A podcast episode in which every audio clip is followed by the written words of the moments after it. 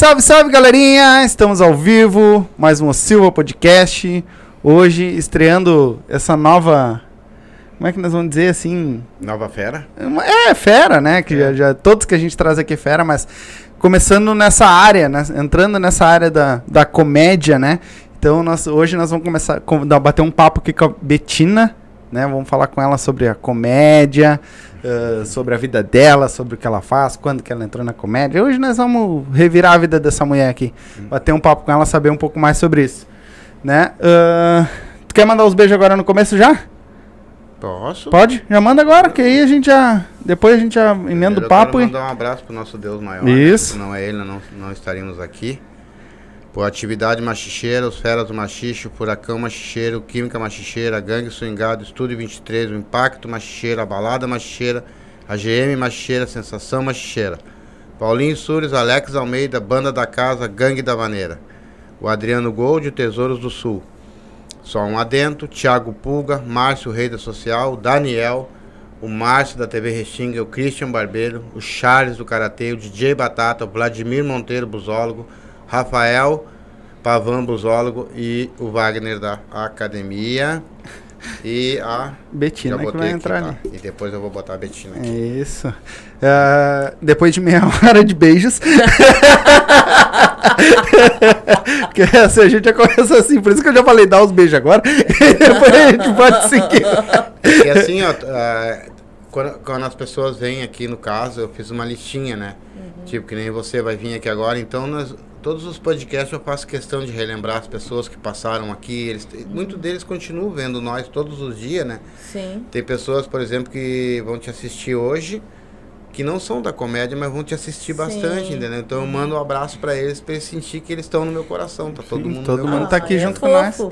tu que não tem coração. É eu. É, Ele é fofo, achei bonitinho, É? achei bonito. tu é uma pessoa insensível. Ui. Ui. Ui, sensibão. Quem não te conhece que te compra. o bruto. o bruto.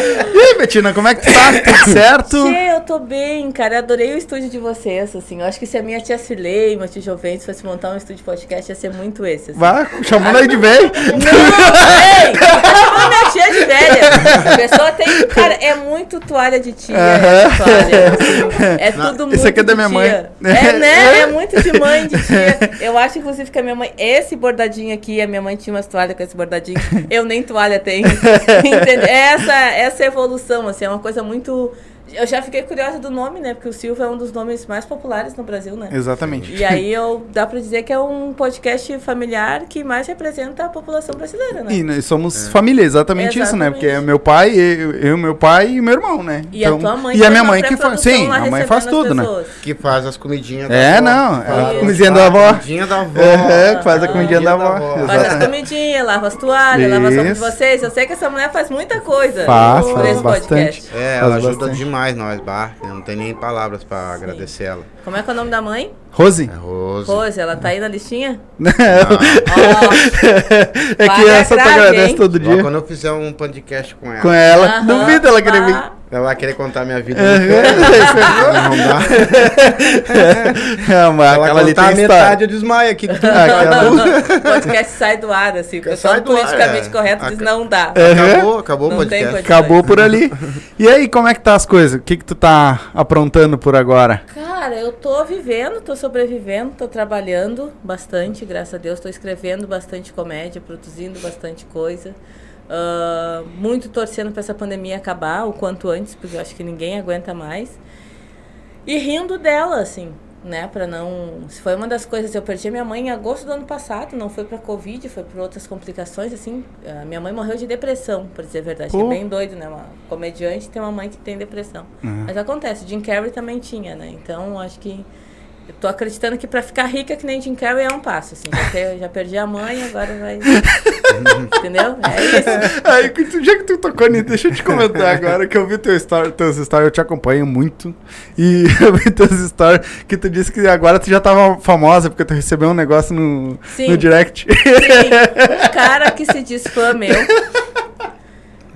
Ai, meu Deus. A, come- a, a- a comediante sofre, a palmiteira sofre mais.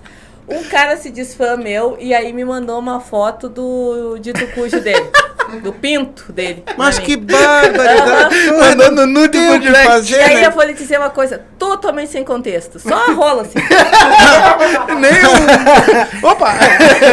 Foi, Oi, sou teu fã e rola. Olá. E aí ele, eu olhei aquilo e pensei assim, gente, isso não dá nem pra fazer um arroz com linguiça. Devia estar escondendo isso. O que, que a pessoa tá propagandeando? Mas os ovos dava pra fritar? Não dava pra ver os ovos da Nívia.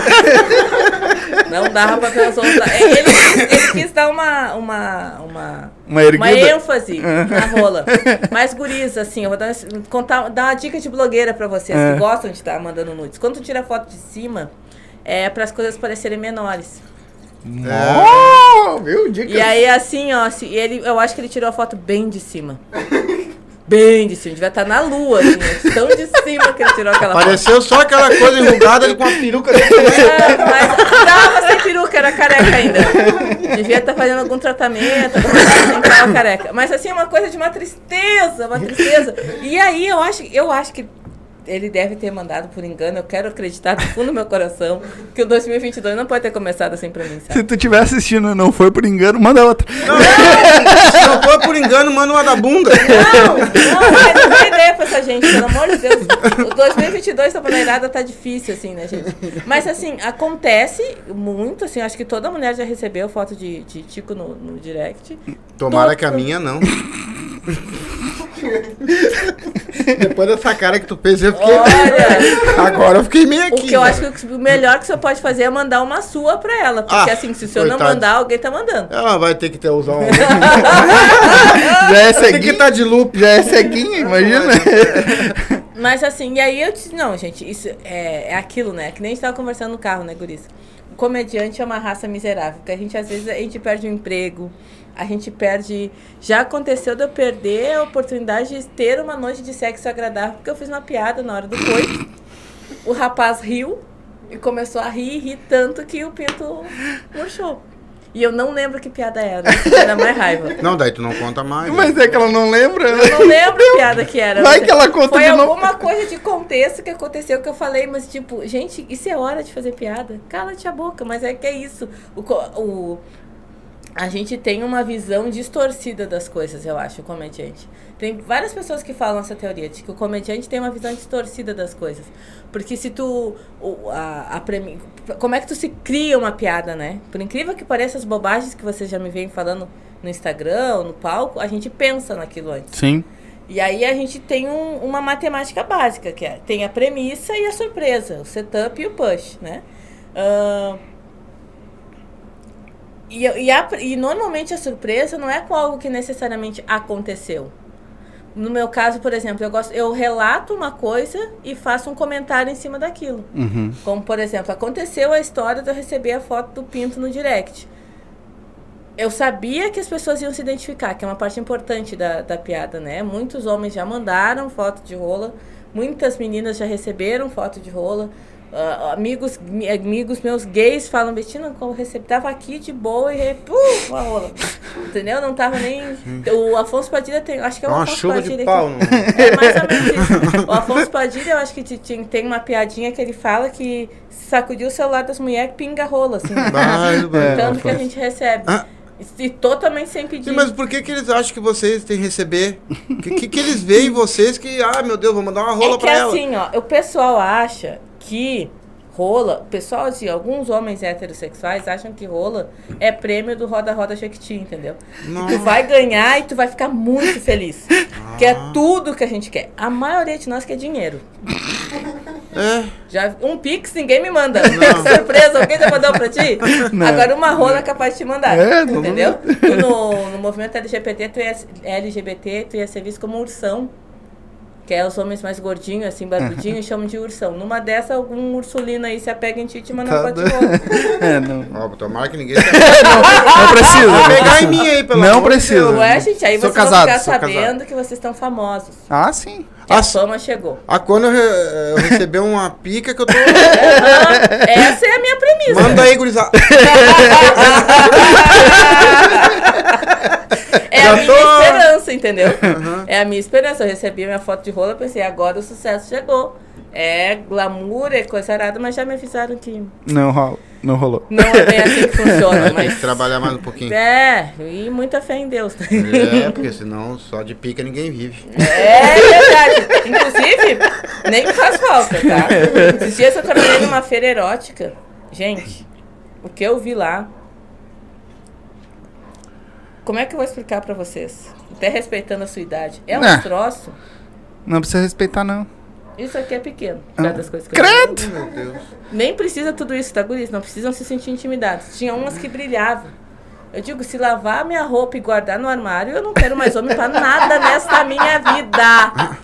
Eu vou trabalhar pra contratar o negócio daqueles. Porque o pessoal foi inventivo na hora de... Nossa, mãe de Deus, gente. Não, uma coisa... Serve de sério, pra assim. qualquer um. Oi? Serve de genro pra qualquer um. Olha, Gema, eu não digo que eu não acho que eu nem ia apresentar aquilo pro meu pai. Se bem que já apresentei coisas piores. Nossa, meu Deus. Eu, eu conto no show que quando eu era criança eu era fã do, do MacGyver e do Tafarel, né? Meu pai ficava chateadíssimo. Por quê? Eu disse, ah, pai preto, tua filha, 4, 5 anos. Vê o, enxerga o Miguel Falabella na frente da TV e fica assim. Ah. O pai, o meu pai malandro que era, disse, cara, isso não vai dar certo. E não deu. é, o velho tava certo. É, é a vida, né, gente? A gente segue. Quando E- tu sai de casa pra fazer shows, assim, tu, tu já tem as piadas elaboradas lá e lá, e lá onde tu tá fazendo show, tu já vai elaborando na hora também, já vai pegando umas ali, já na hora do pessoal, Assim, a gente tem as. A gente. Eu tenho um bloco de notas no celular. O seu chapéu, de repente, me rende uma piada, me rende uma ideia de piada. E me vem a ideia da piada e eu vou sentar e vou lapidar aquilo ali, vou botar numa estrutura, respeitando essa estrutura, né? Sim. De explicar a piada e, e realizar a surpresa. E, e pá. Aí eu junto várias, no meu jeito de fazer, né? Eu junto várias dessas piadas e aí eu tenho um set que a gente chama. Que é um texto de stand-up ali, de pode ter 10 minutos, 15 minutos, 20 minutos e tal. Quanto mais tu faz, mais tu vê que fica com mais tempo o teu set. Tu consegue escrever piadas de humor com mais tempo. É um exercício mesmo, assim. O, o, cére o cérebro é um músculo, né? Que vai aprendendo aquilo ali a fazer aquilo ali. No meu caso, eu sou uma pessoa que eu sou mais apegada às premissas ou à ideia da piada e ao ritmo. E eu gosto muito de, de brincar com a plateia. Então, alguma coisa pode acontecer, que é, por exemplo, o dia que vocês foram, Sim. que tinha um casal. Eu vou falar isso, eu disse que ia falar. Tinha um casal muito bonito na, na mesa da. Meu irmão. Exatamente. e o Alisson, né? Alisson. O Alisson. E aí o comediante que foi antes de mim, que foi o Marcito, pegou no pé e Alisson, Alisson, Alisson, fez várias piadas com o Alisson. Quando eu entro no palco, o Alisson tá com uma preta lindíssima. É, diz que é muito bonito. Eu não cheguei a ver, ele esconde de mim. Nossa, gente, uma preta top, assim, totalmente desavisada. e aí eu comecei, eu, aí é um bom exemplo essa história. Eu tenho já um, um texto pronto pra brincar com o casal. Mas teve coisas que aconteceram naquela noite, na, com características daquele casal, que fizeram criar piadas que talvez eu nunca mais use. Mas naquele momento eu usei. E eu acho que é, o- eu acho que é o meu maior trunfo, assim, uma capacidade de pensar rápido, de criar coisas novas. Eu, por exemplo, aqui, vocês já me vieram com histórias que me lembrou piadas, mas eu não vou contar a piada aqui, porque eu É, quero que as pessoas vão me assistir no show. Sim. Mas é uma.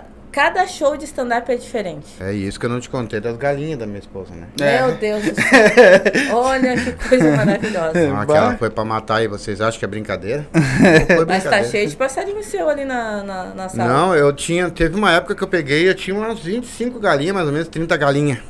Aí eu tinha. Deixava minhas galinhas lá, não matava, nunca nem sabia matar galinha, né? E bateu-lhe uma crise, rapaz, fiquei desempregado, eu digo, e agora, né, cara? Daí a mulher, olha, vamos ter que comer galinha, né? Tá, vou lá matar a galinha, né? Peguei uma, fui lá na rua, rapaz, eu peguei a galinha e torci assim o pescoço dela, tô aqui, né? A pouquinho eu digo, meu Deus, que galinha que tem um pescoção grande, né? Quando eu olhei, tô com a cabeça do bicho aqui, eu toquei ela no chão, rapaz, saí correndo, aquele bicho se batendo, né? E a mulher, vem cá, vamos, já preparei a água. Eu digo, vai tu botando esse bicho na água aí que eu. Tá, no primeiro dia foi assim, no segundo dia eu peguei e fiz. Olha só, ela esquentou água, botou do meu lado aqui, né? E eu peguei, torci o pescoço da galinha, botei no chão, ela tava quietinha, né, meu? Bati nela, ela quente. Quando eu joguei na água quente, rapaz, aquilo levantou o voo e largou, né? e eu dei uma paulada na cabeça dela em cima do muro, desmontei ela, né? E assim eu fui mais de mês. Era galinha e ovo. Galinha frita, galinha canja, era tudo galinha e ovo, galinha e ovo, galinha e ovo. Eu não aguentava, mas eu tava empenado já, né? Aí eu peguei, arrumei um serviço bom, sabe? Mas aqui, sabe que é serviço bom? Peguei na semana, fui lá, nega velha, vai no mercado. Adivinha o que, que ela me trouxe pra comer? cara? Dois galinhão desse tamanho que ela achou na promoção. eu queria matar o ela, né? É real, é real. É verdade. tudo é real. Eu não tudo duvido, verdade. porque Aconteceu. é o tipo de história que é muito da identificação, né? É. Daquela coisa. É do- muito. A gente chega aqui e, e realmente as paredes me lembram a casa da minha tia Cilei, o, o jeito das cortinas, a- as histórias. Qual a família pobre que já não teve uma. Porque o É. aperto do rico é. Ai, não fui pra Aspen ano." Uhum, é. né? Não foi Assim, pra. ai, né? O aperto do pobre já é um aperto muito mais ah, complicado mesmo, Sim. assim, É né? bem complicado. E aí a gente passa por umas coisas assim que é. Eu lembro quando eu vi. Essa minha tia Cileia é uma senhorinha. Eu sou uma negona grande. Mas a tia tem o quê? 1,60m de altura, assim. E ela é muito fofa, assim, né? Muito querida, sempre foi.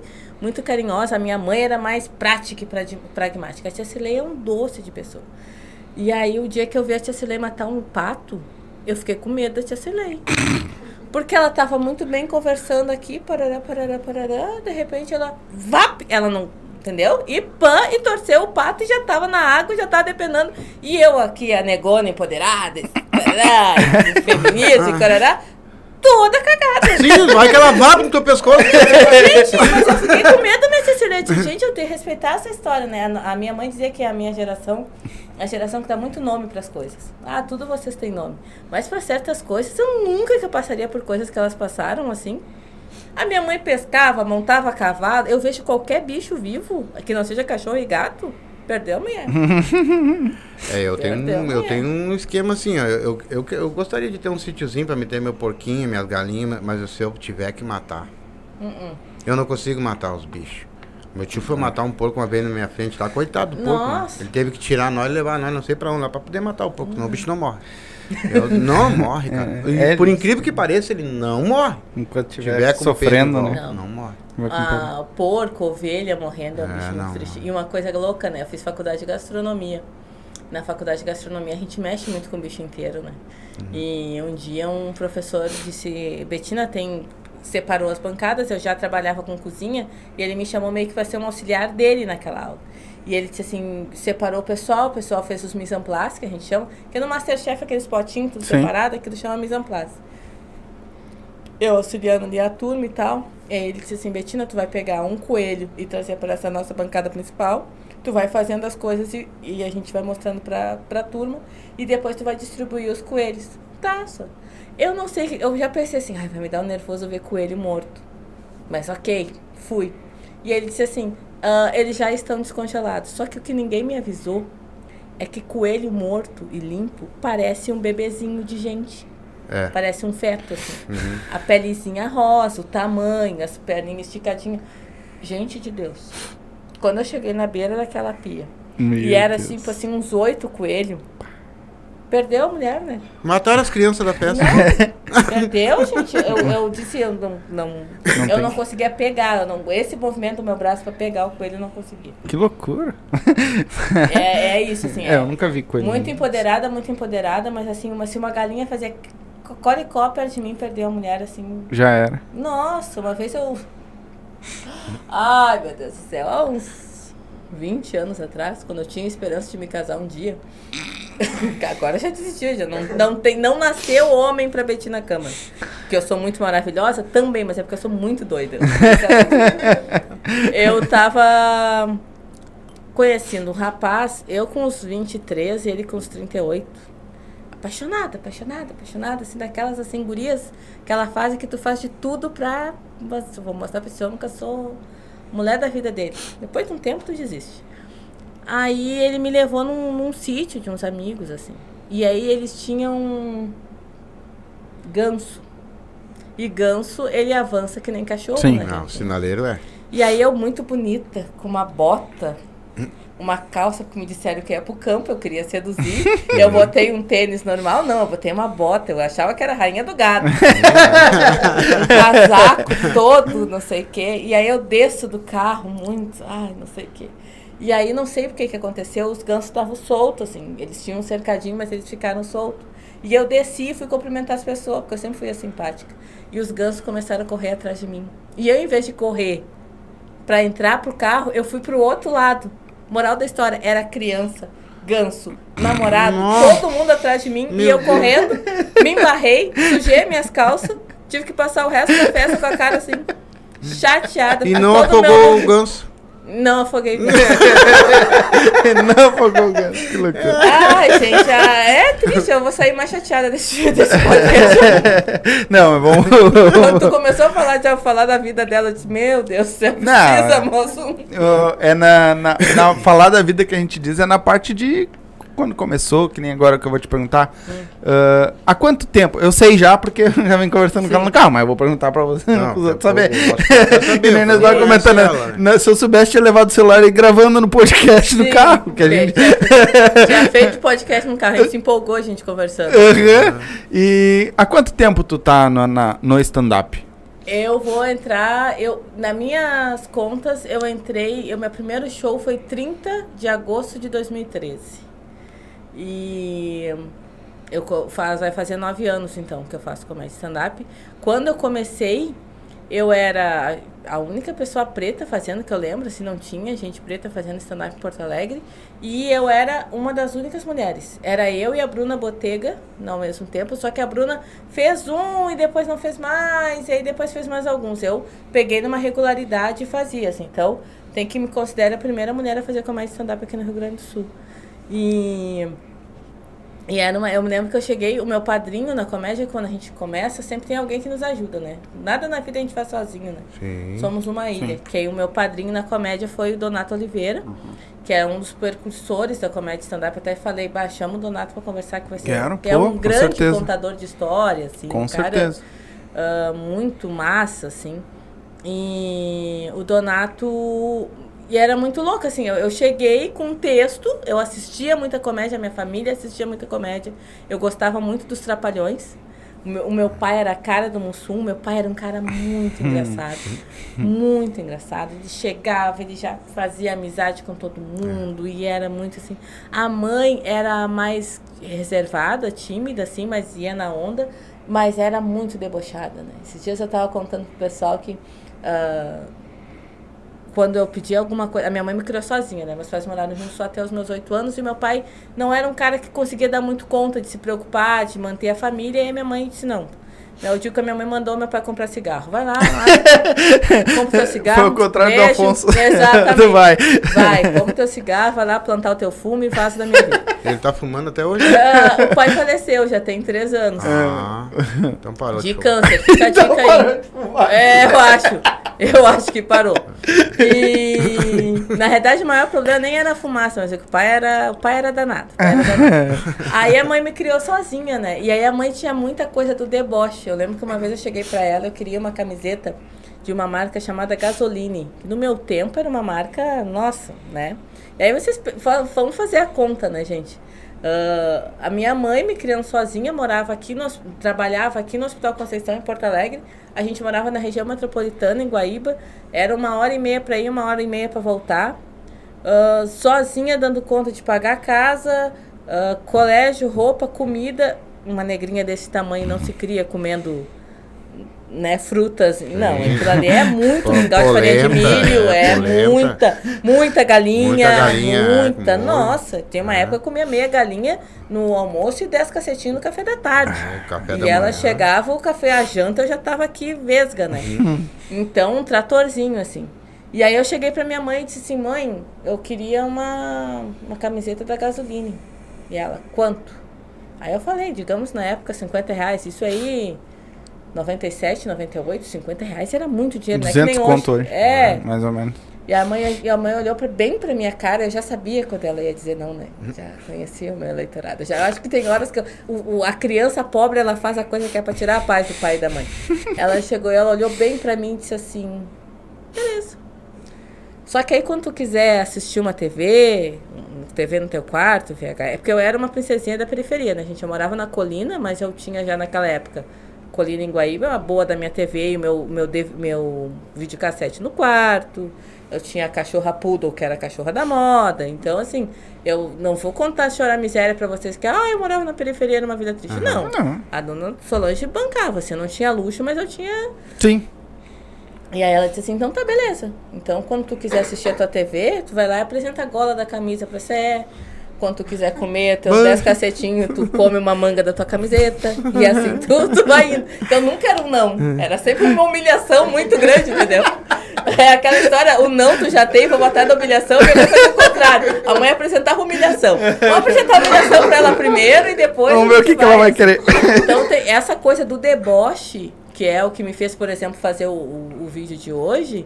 Eu acho que eu tenho muito da mãe Uh, esses dias eu vi uma foto minha no palco, eu vi o meu pai, assim, cuspido, escarrado. Eu sou muito parecida fisicamente com a minha mãe, mas nessa foto, tua cara do pai, as feições, assim, a, a questão da expressão era muito pai, a cara de pau é do pai, mas o deboche é muito da mãe, assim, a questão da organização, muito da mãe. É engraçado essas coisas que a gente leva de casa, né? Sim. E aí eu tava contando o dia que eu conversei com o Tiago Ventura, a gente tava falando sobre isso, né? Como é que a gente o Tiago Ventura, o Afonso Padilha, para mim, eles são referências na comédia, mas também na questão de gestão de carreira, assim.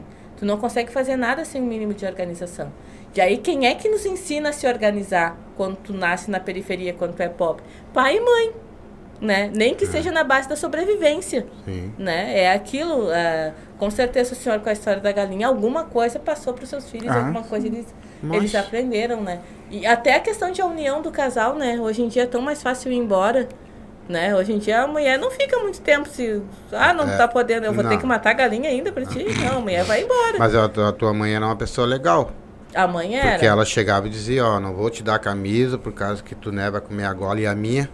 Pegava nós pela mão e era 70 lojas no centro, entrando E entra aqui, entra lá, e entra lá, e preço, preço, preço, preço, preço, uhum. preço. Tu passava o dia inteiro. Sim. E para depois tu pegar e vir na primeira loja que era mais barata uhum. pra comprar. Comprar uma camiseta. Uma camiseta. E a mãe, ela fazia pior. Eu dizia, quando eu fiquei um pouquinho mais velha, eu dizia pra ela assim... Mãe, eu quero comprar um. Eu gostava muito de. Eu, eu era boa aluna no colégio. Na realidade, eu, eu, eu tinha preguiça de ser vagabunda. Eu vou explicar para vocês a história. Lá por setembro eu já estava passada. Eu já tinha nota para estar tá passada. Tinha professora minha que dizia, nem vem mais a aula, Betina. Porque eu não calava a boca. Eu aprendi as coisas rápido e tocava o terror nos outros. Eu nunca fui de querer tirar nota 9 e 10. Eu queria passar. Então a mãe disse assim, olha, tendo nota e passando, dentro das condições da mãe, que eu acho que isso é uma outra coisa que a mãe me ensinou, talvez eu, eu sinta um pouco de falta nessas, nessas gerações, é tu não tem condições de ter um iPhone. A gente anda de. Eu digo, a minha mãe me deu consciência de classe. Quando eu perguntei pra ela se a gente era classe A, B ou C, ela disse: a gente é pobre, Betina, pelo amor de Deus. É, é Sim. Isso. É pi. É isso. é assim. é isso, assim. Uh, então, acho que a mãe, ela me deu muito essa questão da consciência de classe, assim. Mas. Agora eu me perdi um pouco do que eu ia falar. Eu falo pra caramba. Que não pode ter o iPhone, porque tem consciência. A tua mãe te deu consciência de é, classe. Mas antes disso eu ia dizer outra coisa. Ela, tu disse que não podia ter iPhone, ela te deu 10 fichinhas pra ti por ali. Um... Ah, não, ela fez pior. Eu, eu disse pra ela, mãe, eu queria um fichário pro, pra começar um ano, umas canetas e eu preciso de uma jaqueta, porque a minha não tá fechando mais. Eu ali na adolescência, ali, aquela idade crítica que tu dá uns estirão, né? uhum. né? E ela, beleza, concordou comigo que eu precisava dessas três coisas. Me deu um valor X. Na época também eu sei 150 reais. E eu olhei pra cara dela e disse, mãe, esse valor não vai dar? Ela olhou para minha cara e disse: faz, dá. E aí o poder da mãe preta pobre é incrível. Tu fez, né? Cocriação que eu comprei a jaqueta, o fichário, as canetas, eu fui no cinema, eu comi McDonald's e ainda trouxe um charge pra véia. é isso. Se ela tivesse me dado mais, eu não ia fazer dar. Não. Sim. Porque é um buraco sem fundo. Sim. Provavelmente ela a, a mãe, depois de adulta, é engraçado isso, a minha mãe morreu ano passado, mas a gente teve algumas conversas, né? Depois, ela disse assim, ah, talvez tu achou, uma, aquela vez que tu achou que tu foi sozinho em tal lugar, tu não foi, na realidade eu tava atrás de ti, hum. né? Porque tu era muito pequena, fiquei com medo de tu pegar o ônibus sozinha. Ah, aquela outra vez que tu queria comprar a jaqueta, você lembra que eu te perguntei como é que era a jaqueta? Eu disse, é, não lembro. Mas é, eu tinha dado uma pesquisada nas lojas antes, eu sabia quanto era a jaqueta. Né? Então ela, não, ela não queria me gerar frustração, mas ela queria. Ela estava ligada que eu Educar. era uma adolescente e que se eu disse, se ela me desse mil reais, eu ia dizer que não dava. Né? Sim, sim. E eu acho que é uma não questão... saber o valor das coisas. É, e, e fazer dar efetivamente, né, Guris? É, é uma coisa de. E tu viver conforme. é, dá pra ser pobre e ser feliz. E Claro. dá pra te ser pobre tendo consciência ah, do valor das coisas, assim, sabe? É, É que nem eu falei pra esses aqui, ó. com A minha infância, por exemplo, com meus pais, graças a Deus meu pai trabalhava, nunca nos faltou nada, mas era tudo dentro dos seus limites. Uhum. A gente tinha o nosso pudim fim de semana, né? Um refri era fim de semana, né? Ah, um pedacinho para cada um de sobremesa, porque não, né? Então, hoje eles todos têm a abundância das coisas e reclamam ainda. Reclamam de tudo. Um brinquedo nós ganhávamos no Natal. Uhum. Tinha que fazer os brinquedos. E Sim. nós fazíamos nossos brinquedos, nós fazia carrinho de bate-bate, aqueles bo- fazia nossas pandorgas, fazia os, os nossos negócios. Hoje as crianças têm os brinquedos que querem na mão e assim que tu dá o brinquedo para ela já tira num canto e quer o outro. E que é outro. É isso. entendeu? Não nós- sabe lidar com a espera, não sabe Não. lidar com a frustração, é muito louco isso, né? Não eu, sabe. eu, a minha mãe era essa, que ela dizia que a, a avó dela fazia as bonecas dela de espiga de milho. Eu já tive um pouco mais, mas, por exemplo, assim, eu durante muito tempo queria ter uma Barbie, que era o sonho das meninas da minha geração. É. Né? Ah, tem uma Barbie, tem uma Barbie, tem uma Barbie. E lembro que eu tive uma, ela era loira. Depois eu vou contar pra vocês o bullying que o meu pai fazia comigo com uma boneca. Teu, teu próprio pai, tia. Mas a minha família? Nossa, lá em casa é a pedagogia do bullying. e, ela, e aquela boneca era loira, ela tinha um vestido de princesa e tarará. E eu tive aquela uma boneca, né? Que aquela era a Barbie, eu tinha aquela uma boneca e cuidei ela muito, assim, até eu doei ela já adolescente, assim. Mas eu lembro que tinha uma boneca que eu gostava muito, que era que imitava um nenezão, assim, né? Ela era do tamanho de um nenê, assim, de uns Sim. seis, sete meses, eu acho. E carequinha, loira. É o meu bebê, né? Que eles Isso, falavam, meu né? bebê. E ela abria e fechava os olhos, que na minha geração era uma. É. Agora as, as crianças neném mijo, né? Ah. Aí olha que loucura, eu ganhei, tinha aquela boneca que eu andava com aquela boneca pra cima pra baixo. E o meu pai não gostava da boneca, porque como era só espuma dentro, com o tempo da criança brincar, ela ficava assim com o pescoço. Uhum. E aí meu pai dizia pra minha mãe, essa criança parece estar brincando com uma criança morta, isso não tá errado. E aí o meu pai, pra fazer com que eu pegasse ranço da boneca, dizia assim, "Psh." eu brincando com a boneca, ele assistindo TV, olha pra ver se vai que é a maturidade da do pai. "Psh, Tá vendo que sabia que essa filha aí nem é tua? Como é que tu vai ter filha branca? tu é preta, criança, não é tua. Vamos lá pintar de carvão isso aí. Olha, a polícia vai te pegar. Porque tu tá sequestrando Que filho de gente branca. Isso eu com uns 4, 5 anos saía eu, mãe! Sim, imagina. Aí esses dias tava na. tava. Faz um tempinho isso. Ah, fui almoçar com algumas amigas e uma levou a filha, né? E aí os nenezão de agora fazem xixi, comem, arrotam, chama a mamãe, tarará. É. E aí a minha filha, a minha amiga com. Filha da minha amiga com 3, 4 anos, mal ela sabe andar, já tem uma boneca daquela, né? E eu olhando ela com aquela boneca, chegou uma hora que a guria pegou a boneca pelo pé e disse assim, a mãe, eu não aguento mais essa criança. E a mãe disse, imagina se eu fizesse isso contigo. Como é que ia ser? Né? E é- E é uma coisa, mas realmente eu tava agoniada, gente, que aquela boneca demanda um tanto, assim, a minha era mais quietinha, assim. Mas pra ver como as coisas mudam pro bem e pro mal, assim, né? Eu, com, eu brinquei com meu nenezão até os 12 anos. Hoje em dia, uma guria de 12 anos já tá brincando com outro boneco há horas, né? É, Então- mas, mas eu acho que aquela nossa, aquela época era bem mais saudável que hoje. Ah, Bem sim, mais eu saudável. acho. Acho que a gente vivia mais as fases direitinho, assim. É, É. A gente tomava Hoje banho de chuva, passa muito a gente eh, quando brigava, brigava, daqui a pouquinho já tava todo mundo numa Uhum, boa, jogava futebol, eh, soltava pandorga, fazia Uhum. cereal, cortava os dedos tudo. E os pais da gente, tinha, a gente tinha os horários para estar dentro de casa certinho, Ah, tomar banho na hora certa. E eu, eu acho que tem uma geração de uma infância mais triste, né? Eu sempre morei, eu cresci na colina, em Guaíba, que a gente jogava taco na frente de casa. Eu não muito, mas eu lembro do, do movimento pessoal jogar taco, jogar as gurias jogarem vôlei, futebol, né? Andar de bicicleta. Andar de bicicleta, andei muito de bicicleta e roller na Ah. Aí, depois, ah, quando eu vim para Porto Alegre, eu morei no Cristo Redentor, e a- depois fui morar no Jardim Ipu, que já é um bairro que já tem um pouco mais do, tu vê as crianças pelo menos nas praças brincando e tal, tal, tal. E agora eu moro no Petrópolis. Mas como tu, pobre, mora no Petrópolis? Crise imobiliária que chama. tá? Então eu precisava muito alugar aquele apartamento e alugou mais barato. A localização é ótima, é muito maravilhoso, mas assim, eu não vejo as crianças brincar fora de casa. Uh, não tem a tia do sacolé. Eu tô achando que eu vou ter que ser a tia do sacolé do Petrópolis, porque não tem a tia do sacolé. Tô escrevendo sobre isso. Uh, não tem jogo de vôlei na rua. Quem tu vê jogando nas praças e coisas é gente adulta da, no, da nossa idade, ali, 35, 30, 40 anos. Uh, as crianças estão perdendo, ainda agora com a coisa da pandemia, né? perdendo a coisa do interagir. Eu não sei assim se eles são muito jogo, muito celular. Eu fico pensando o que, que eles vão ter para contar, assim. Nada. Por mais que eu tenha tido uma infância complicada em alguns aspectos, eu tenho coisas boas para lembrar, sabe? E que eu é. ia, passava a tarde tomando banho de piscina, e eu passava as férias com a minha tia, na minha tia Cileia, e eu, a minha prima Isadora, tomava banho de piscina e depois se empanturrava de batida de banana. É, que é, é isso, esse muca aqui se cria com batida de banana. É. Sabe, essas coisas assim, que a gente comia sacolé. E outra sabe? pobre também não morre com manga, mano. Manga e leite. leite. Isso aí ó, vai tudo pro mesmo bucho ali e não morre ninguém. Eu fiquei, eu fiquei muito impressionado quando me disseram que manga e leite fazia mal, né? É.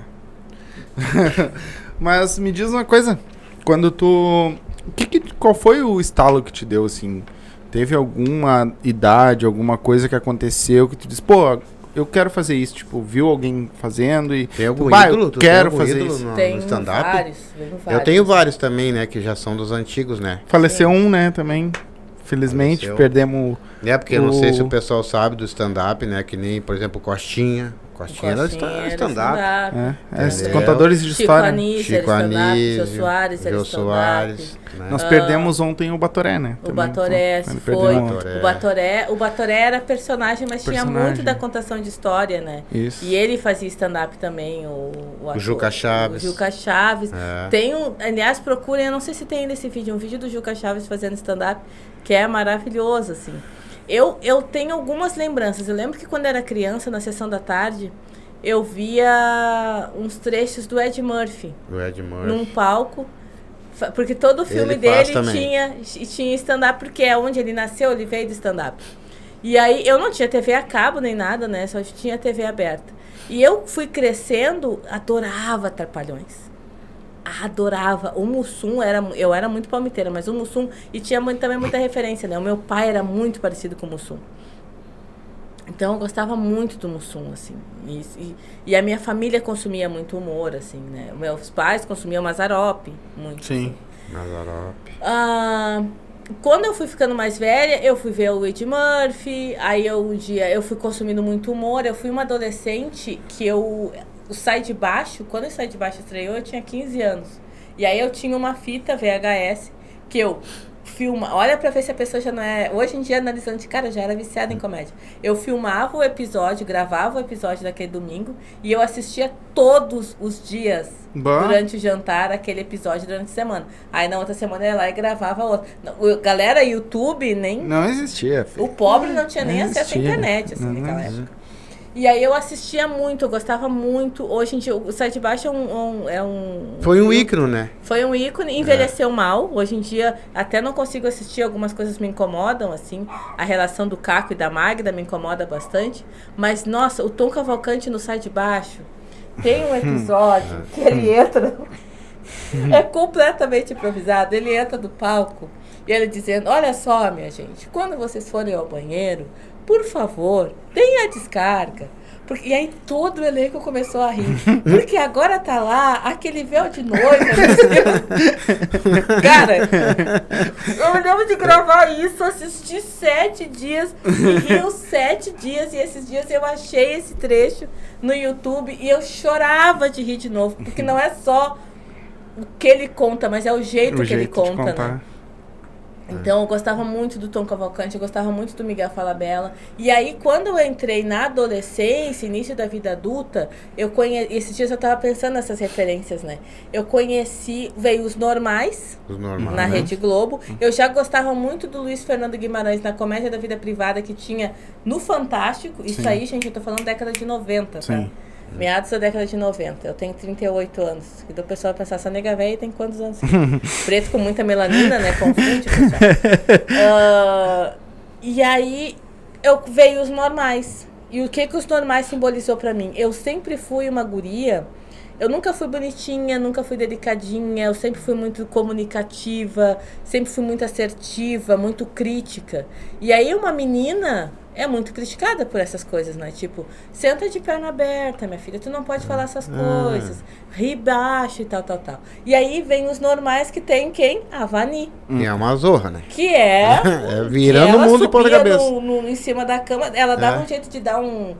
É um, é um, um, um seriado que envelheceu mal em alguns aspectos, mas em outros aspectos tem um episódio que a Vani sobe, na, ela conseguiu dar um desdobre no Rui para eles darem um tempo.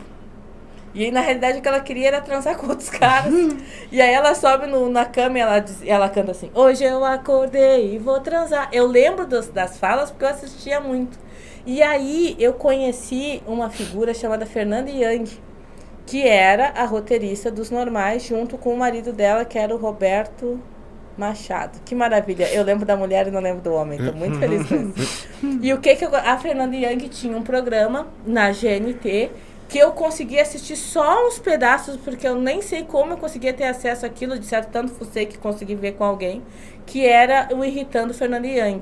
Inclusive procurem no, no YouTube que tem trechos disso, assim. Que basicamente era um programa falando dessa coisa dela ser uma mulher que se irritava com tudo.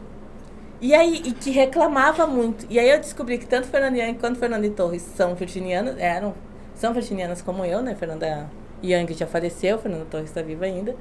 E, e, percebi nelas essa característica de ser mulheres que pontuam muito e são muito críticas. E eu lembro que tem uma entrevista que a Fernanda Yang diz que acha que é muito importante, muito libertadora a mulher que reclama. Porque ela percebeu, na realidade tem a ver com uma libertação de tipo, gente, eu não vou poder ser como vocês querem que eu seja. Eu sou diferente das minhas amigas. Eu, é, por mais que eu ouvisse a Sandy e visse ela delicadinha, toda vez que eu tentava ser delicadinha, dava uma bosta. Toda vez que eu botava uma roupinha para ser não sei o que, eu esqueci, dava uma gargalhada e caía, e abria a perna. Sempre era um desastre, assim. e aí a Fernanda Young foi essa figura que me libertou, dizendo: olha só, tem um clã de mulheres que não vão ser assim. É, a gente não fazer. nasceu assim, e aí é muito por isso que eu digo, né? Eu acho muito pouco provável que eu case. Eu era a prima que numa família com uma estrutura bem machista, eu dizia: não vou lavar os teus copos, vai lavar tu uh, não vou fazer, tá errado, que questionavam, mas por que, que as, os homens comem primeiro e as mulheres comem depois e comem qualquer coisa mexida dos homens? O que está acontecendo? É. Eu era essa figura, assim. E a comédia sinceramente, eu acho que é o único viés de libertação. A, a, comédia em si não se importa se tu é homem, se tu é mulher, se tu é gay, se tu é lésbica, se tu é nada. A comédia é um jeito de ver o mundo, é quase um estilo de vida, é uma filosofia. Se tu tem isso, Vai e faz. É ah, a comédia vai te acolher, a comédia tá cagando pra ti. E vê Sim. como é, né? Exatamente. A comédia vê o mundo como ele é. Exatamente. Não com essa máscara, né? Exatamente. Não tem máscara, é. não tem. E, e, a comédia, eu acho que ela te ajuda muito a rir das coisas, né? É. Eu, a minha mãe faleceu em agosto. Há umas duas semanas atrás eu sonhei com a minha mãe. Eu tenho. Uh, quando a mãe estava bem, antes das crises de depressão, a gente tem histórias juntas assim de chorar, de rir, mesmo da gente muito na bosta, assim, porque uhum. a mãe meio que montou um time nós duas, assim. Hoje em dia eu olho que, claro que esse time tem muita coisa que ela não me contava, mas eu acho que foi a, a maneira que ela achou, tipo, como é que eu vou criar uma filha mulher dentro dessa situação, eu muito longe, como é que eu vou fazer para ela... Eu era uma criança que com 10 anos eu sabia como enterrar um morto. Não com pata, gente, com, na lei. Sim, dentro da lei. Não, é, não é era escondido atrás lá do. É, não é esconder. não, ainda não sabia como esconder um corpo, mas. Ainda, é, só, ainda, ainda, só pra dizer, ela ainda. já casou dez vezes e não tem nenhum filho. É, exato. é isso. Mas eu sei, eu tenho essa informação. E por quê? Porque ela, a minha mãe, ela saiu de, ela teve que sair de casa muito cedo para trabalhar, né? E aí ela sempre falava, é muito triste um filho crescer sem mãe. É muito é. triste. Então, acho que ela queria garantir que eu soubesse me virar. E dentro disso, óbvio que dava muita atrapalhação, atrapalhação, assim, né, gente? Então, dentro de todas essas configurações, eu acho que isso, é, de todas essas definições, eu digo, por que, que eu comecei a fazer comédia, eu acho que tem muito a ver por isso. Eu percebia que eu estava fora de uma curva, eu principalmente eu não quis entrar dentro dessa curva porque eu via que aquilo me aprisionava. E, e eu percebi que eu podia, porque é quase, pode perguntar pro Rita, pode perguntar a qualquer comediante, é muito orgásmico gerar o riso em alguém. Sim. Quando eu tinha uns 9, 10 anos, eu eu ficava com uma babá, que era uma babá, ela era meio polonesa, meio alemã. Até para as babá ela palmitava. Hum? A avó Netli. E a avó Netli tinha, tinha dois netos na época. E eu lembro de um deles, o Jean. Olha, eu lembro dele até hoje. Eu tinha uns 9 anos. E ele era ele era o bonequinho que eu tinha, assim. Então eu tinha uma coisa, eu lembro de querer andar sempre com ele no colo, e ele era bem fortinho, e a Vanessa dizia, não, tu não pode, porque vai fazer mal pra tua coluna, tu pode deixar ele cair, vocês podem se machucar. Mas eu era assim, apaixonada no Jean, e ele criou um grude em mim, assim. E aí eu lembro que eu fiz alguma coisa que o Jean riu. Eu lembro do dia. Ele estava deitado na cama, eu estava assim em cima dele, e eu fiz alguma coisa que ele riu. E aí eu comecei a repetir aquilo e eu percebi que me dava prazer fazer ele rir. Durante anos eu pensei que aquilo tinha a ver com a reação de ah, gerar riso numa criança sempre é bom. Depois que eu comecei a fazer comédia, eu percebi que ali já foi o primeiro estalo. Eu acho que quando é que eu nasci comediante? Foi com 9 anos fazendo Jean rir. Hum. Jean, se tu estiver vendo isso hoje, tu já deve ser um rapaz de 29 anos. Mas uh, essa sensação de causar o riso em alguém e principalmente essa sensação de uma coisa nascer na tua cabeça e se materializar na cabeça do outro. Não, nascer na tua cabeça e tu fazer aquilo ser entendido na cabeça do outro, a ponto de gerar uma emoção e um riso, isso é incrível.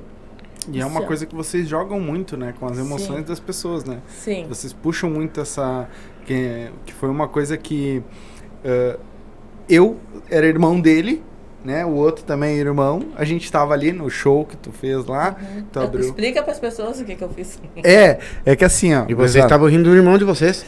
É, mas foi isso, exatamente essa sensação da sacanagem, sabe? Uhum. De tirar uma onda. Porque a gente tem essa de tirar onda um do outro, de brincar, que nem eu sou gremista é colorado, e a gente dá, dá, tira uma onda um com o outro. E a gente tem esse gosto de uhum. tirar uma onda um com o outro.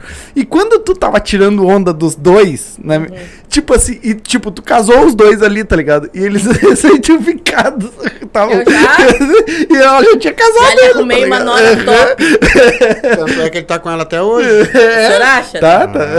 É a informação que a gente tem. É a, a questão é saber se ela tá feliz com isso, né? Porque é o que eu tava dizendo pros guris, gente, eu de cupido eu não confio. Porque se a minha vida amorosa não dá um jeito, imagina eu com a vida amorosa dos outros. Então, assim, ó, eu acho que eu não, não sei se eu ajudei a irmã. Mas eu acho que ali o ponto também de grande. Uh, eu acho que de uma certa forma no palco até facilita é que assim, o humor também é ponto de vista, né? A maioria dos comediantes massivas são de homens brancos, héteros. Quando uma mulher preta, com outro ponto de vista, porque a sua vivência é outra, sobe no palco e aí tu vai ver que a maior parte do tempo eu debochei do teu irmão. Sim, exatamente. Ela eu exaltei. Exatamente. Óbvio que eu puxei a brasa. Não, a primeira coisa que tu falou foi que negra linda que tá na minha frente. E já tá com um palmito do lado, tá ligado? Então, é. já começou assim. Começou. Com um tranquelo. É. e aí e aí casei os dois, estão maravilhosos, felizes, dois filhos. Serei madrinha de mais um. Tá? Coitada da guria apavorada, pelo amor de Deus. Mas eu acho que tem isso, assim, né? É, a comédia é ponto de vista. E eu acho que o desafio para a mulher é como a gente, como a gente foi socializada para ser mais. Talvez a gente não menos de nós desenvolvam isso. Eu acho que no futuro vão ter mais comediantes mulheres, porque os, os pais, inclusive, estão dizendo, não, vamos desenvolver outros aspectos, né? Ah, até uma coisa de estar mais atento. Esses dias eu estava lendo sobre uh, brinquedos para crianças, né? E aí estava dizendo, parar com essa mania de já atochar uma boneca para a menina e um carrinho para o menino, porque pode ser que a menina queira o carrinho e, a, e aí uma E o menino comentou, quer uma boneca. Exato. E aí uma, uma mulher comentou que a minha filha ganhou uma boneca e a boneca daquelas eletrônicas, e o que, que ela quis fazer? Ela quis desmontar a boneca. Porque ela queria entender como a boneca. Então, assim, ou seja, talvez tenha ali uma cientista. Vamos ficar empurrando boneca para essa menina ou vamos tentar. Vamos ver, olha só, tem isso aqui, esse equipamento, tem esse videozinho. Vamos tentar é, respeitar mais essa individualidade da pessoa, independente Sim. de gênero, né? Mas eu, e eu acho que isso com é o uma... futuro ah, vamos ter mais comediantes mulheres, mais cientistas mulheres. Eu tenho duas meninas, né? E, e eu sempre, eu e minha esposa sempre cuidamos muito isso. De tipo, não, não é porque a boneca é brinquedo de menina. Se o Sim. menino quiser brincar, que nem tem o menino dele, quer brincar junto? Vai brincar. Vai brincar. Ela vai brincar com o carrinho dele. Uhum. Ela vai jogar bola com ele. Entendeu? Isso é. Eu, eu, tenho, eu e ela, eu e minha esposa, a gente tenta mistificar essa coisa de, tipo, tu tem. Não, tu é menina, tu tem que brincar. Tem muita gente que é assim, a gente sabe Sim. que é. Tu tem que brincar de boneca. Não, velho, tu vai brincar com o que É, tu quiser. sei. É o que a gente chama de processo de socialização das, Sim, das crianças, né? sim. Que é muito cruel porque não respeita a individualidade, né? E além disso, os meninos serão pais, né? E nada mais é brincar de boneca pode ajudar o menino a despertar a ideia de cuidado. Exatamente. Cuidar de outro ser humano. né? Exatamente. Eu sempre Eu dei acho. liberdade pros meus filhos. Vai que a minha, minha filha quer ser- queira ser mecânica. Vai lá não fazer xixi, mas não a coca. Se a cocar, tá aqui o pa- Chegar correndo, papi, papi, papi, papi, tu não sabe. Ah, se tu aí vê, ferrou. se Aí- tu vê o show que a gente Olha, viu dele. o que tem de Pá. homem que faz xixi em pé e é gay. E o que Ah, tem não, de é- homem que faz xixi em pé e erra um buraco deste tamanho do vaso e rebusca tudo, olha, se eu te disser que a gente sofre. Que é isso, coisa- aspirador? É isso. É Um isso, ventilador é isso, ligado? É isso. Tá eu tive um colega de trabalho que eu dizia, eu não sei como é que a tua mulher engravidou. Tenho certeza que os filhos é teu, porque tu não, tu não consegue acertar o buraco do vaso que é desse tamanho, gente. Não nós- é possível que tu tenha conseguido encaixar um pinto numa é desse um- jeito. Não, não, né? não tem como. Não, mas existe que eu te contar esses dias, saímos, daí eu desci com a nega velha, fomos lá embaixo, lá, só vou parar aqui um pouquinho que eu tenho que. Aí eu tô fazendo xixi, eu digo, ai, como é bom mijar no que é da gente, né? Ela assim, amor, isso aqui é tudo teu? Eu disse, não, mas o sapato é, né? Mas sabe que é uma coisa, Betina, Ai, meu Deus. que eu falo pra ele. Betina, eu tenho que te contar uma do meu pai. É, isso. é. Tu vai dizer que é uma piada e não é. Mas não é, acredito. é uma coisa que eu falo pra ele, sempre falei pra ele. Ah, e tu é uma que vai me con- vai confirmar isso. Eu sempre gostei de stand-up. Uhum. Sempre, sempre, desde que Ah, me esses aí vão em tudo. Sempre, sempre. E meu pai, ele, desde que eu me conheço por gente, conta piada. O pai é muito da piada de salão. Uhum. Ele gosta de contar piada. E, tipo, ele conta piada e tu ri igual, Sim. né? E ele tem essas histórias, que nem a da galinha, Sim, que nem... uhum. Falei, cara, escreve isso. Escreve, bota isso no papel pra te ter um roteiro, que é o que Uhum. tu faz. Não necessariamente ele precisa botar tudo. Como ele já conhece, faz, tenta fazer o quê? Bota ah, a cabeça da piada que a gente chama, por exemplo. ah, galinha, ga- galinhada, é uma piada. Ah, mijar no pé, outra piada. O que, é- o que seria interessante é se eu criar três piadas, ou três títulos para essas piadas, e as três piadas, quando uma acabasse, se encaixasse na outra. Sim. Que é isso que a gente tenta e fazer vira uma história. também, né? E vira Ou- uma história. É muito longo. Aí eu sou, não, você pode, uma coisa que o senhor pode fazer, todo show que eu faço eu me gravo. Gravo o áudio. Então gravo, o senhor conta a história da galinha. Tarará, tarará, tarará, tarará. Conta, quantos minutos deu? Aqui vai dar o senhor contando só pro celular, pode ser que dê quatro minutos. Mas sobe no palco, principalmente se a, a galera reagir, já sobe para uns seis. É, porque tu vai interagir. Aí corta, conta a história do mijou no pé. Tarará, tarará, tarará, tarará. Aí depois o senhor tenta como é que eu vou fazer a ordem dessas piadas para que uma encaixe na outra. Porque se o senhor for, por exemplo, ah, o Damasceno, o André Damasceno, que fazia o Magro do Bonfa, ele faz bem esse tipo de humor. Bom, sim, ó. Ele faz bem esse tipo de humor. O Wilson Rosa faz bem esse tipo de humor, de contação de história. O Wilson Rosa é gaúcho, mora aqui em Porto Alegre, mora aqui na Zona Sul, inclusive, ali no Campo Novo. O Wilson ele conta bem essa história. Tem uma história do iogurte que o Wilson conta, já ouvi 18 vezes. Eu dou risada toda vez. Teve show que ele nem ia fazer a história do iogurte. E eu pedi, gordo, conta a história do iogurte. E é isso, ele pega histórias reais, no máximo que ele faz, bota uma lente de aumento, ou algum comentário para ficar mais engraçado ainda, e emenda essas historinhas. É um jeito de fazer stand-up também. Não vai precisar ter personagem, é baseado na verdade. Eu preciso que a verdade aconteça. Eu já perdi dinheiro porque aquela, aquela história que queriam que eu contasse não era minha verdade. Por exemplo, ah, tu tem que contar que tu teve uma. que tu tá usando aplicativo de namoro e tu gosta. Eu não tô usando aplicativo de namoro e eu não gosto. Eu não acredito, inclusive. Daí não em tem aplicativo graça, de né? namoro. Eu não consigo contar. Sim. É. Entendeu? Agora, se for. E também o meu humor é muito. De novo, a referência da Fernanda Young. É muito. é, reclamando. Pontuando o que eu não gosto. É. Não o que eu gosto. É, foi até o que tu botou no- na chamadinha de hoje. Eu vou lá pra reclamar. Eu vou lá pra reclamar. É Eu isso. vou lá pra reclamar. A minha mãe deitada na cama lá, olhando É. televisãozinha quietinha lá, a pouquinho chega o meu pai no quarto e diz, ó, Herondo, eu tenho uma coisa pra te falar. Eu- e ele foi, ele foi tirando a, a, a roupa na frente da mãe. Essa cueca aqui, ó, tu tá vendo, ó? Isso aqui tu nunca mais bota pra mim ali, ó. E ficou o dia inteiro, em, em- em- o dia inteiro tirando isso do rabo. Aí a mãe, mas isso aí não é a tua cueca, isso aí é minha calcinha, ô tio. Ele passou o dia inteiro com a passou o dia calcinha inteiro da com a avó. calcinha da mãe atolada no Não, é Ele verdade. fez, ele fez, É ele se verdade. O pai fez isso, ele passou o dia inteiro com a calcinha da minha mãe no rabo. Nossa. E foi lá brigar com a mãe que ele não queria mais aquela cueca. É, Que aquela cueca é- tava é doendo no clássico. rabo. Quem não conhece um pai, ah, é- essa coisa. Isso é um exemplo de uma história que daria um, um bom set, assim, para compor um set, e que tem muito a ver com o aspecto do, da surpresa.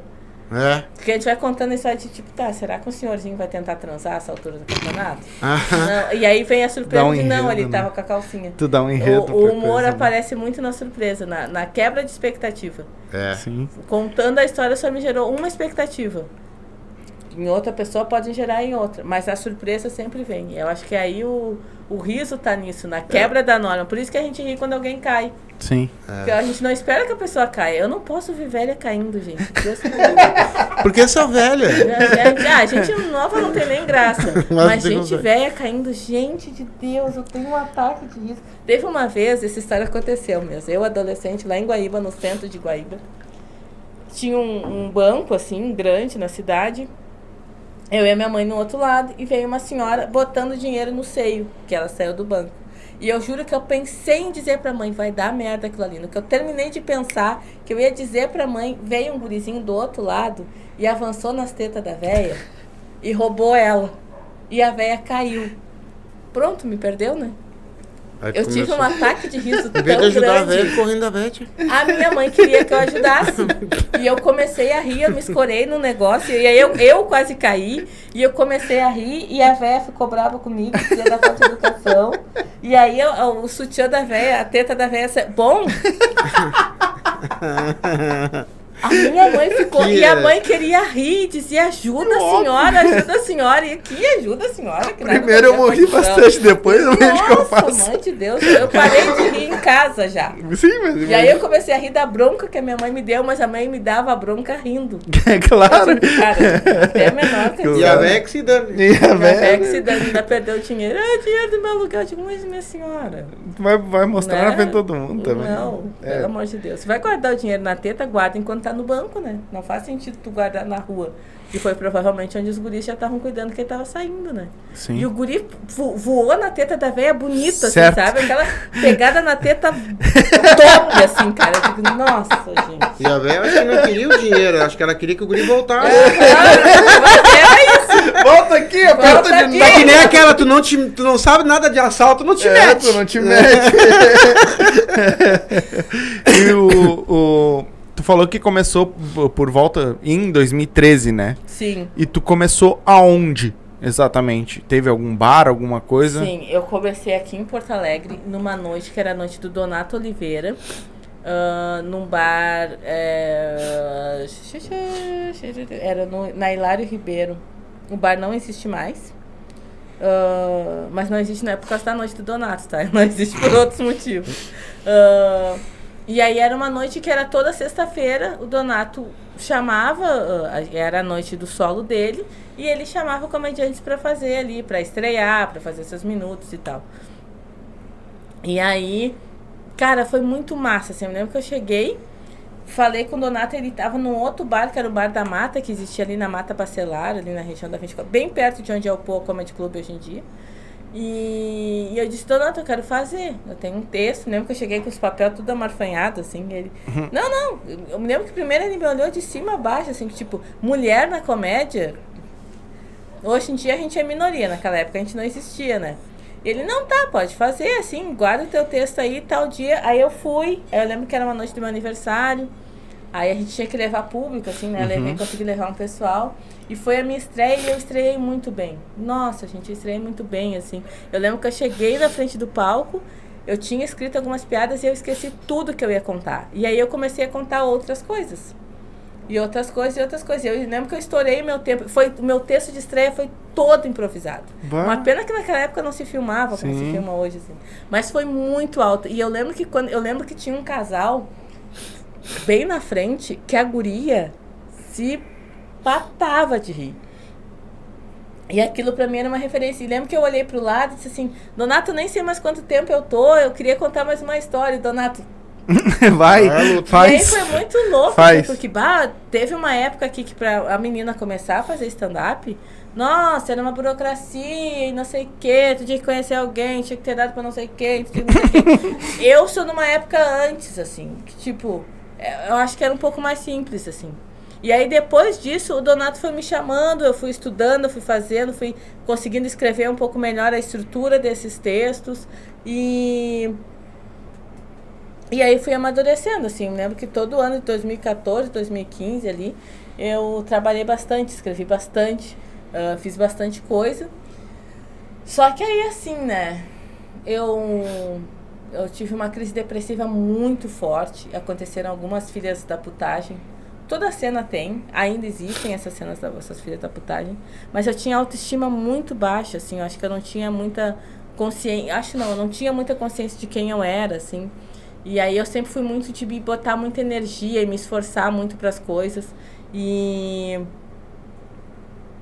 e aí a- coisas aconteceram e eu saí, dei um tempo e voltei. Quando eu voltei, eu voltei para uma noite chamada Humor Negro Night Show, que é uma noite de um grupo, Ah, de um sou- coletivo de humor aqui de Porto Alegre chamado Pretagô. Quem não conhece, recomendo muito que conheça.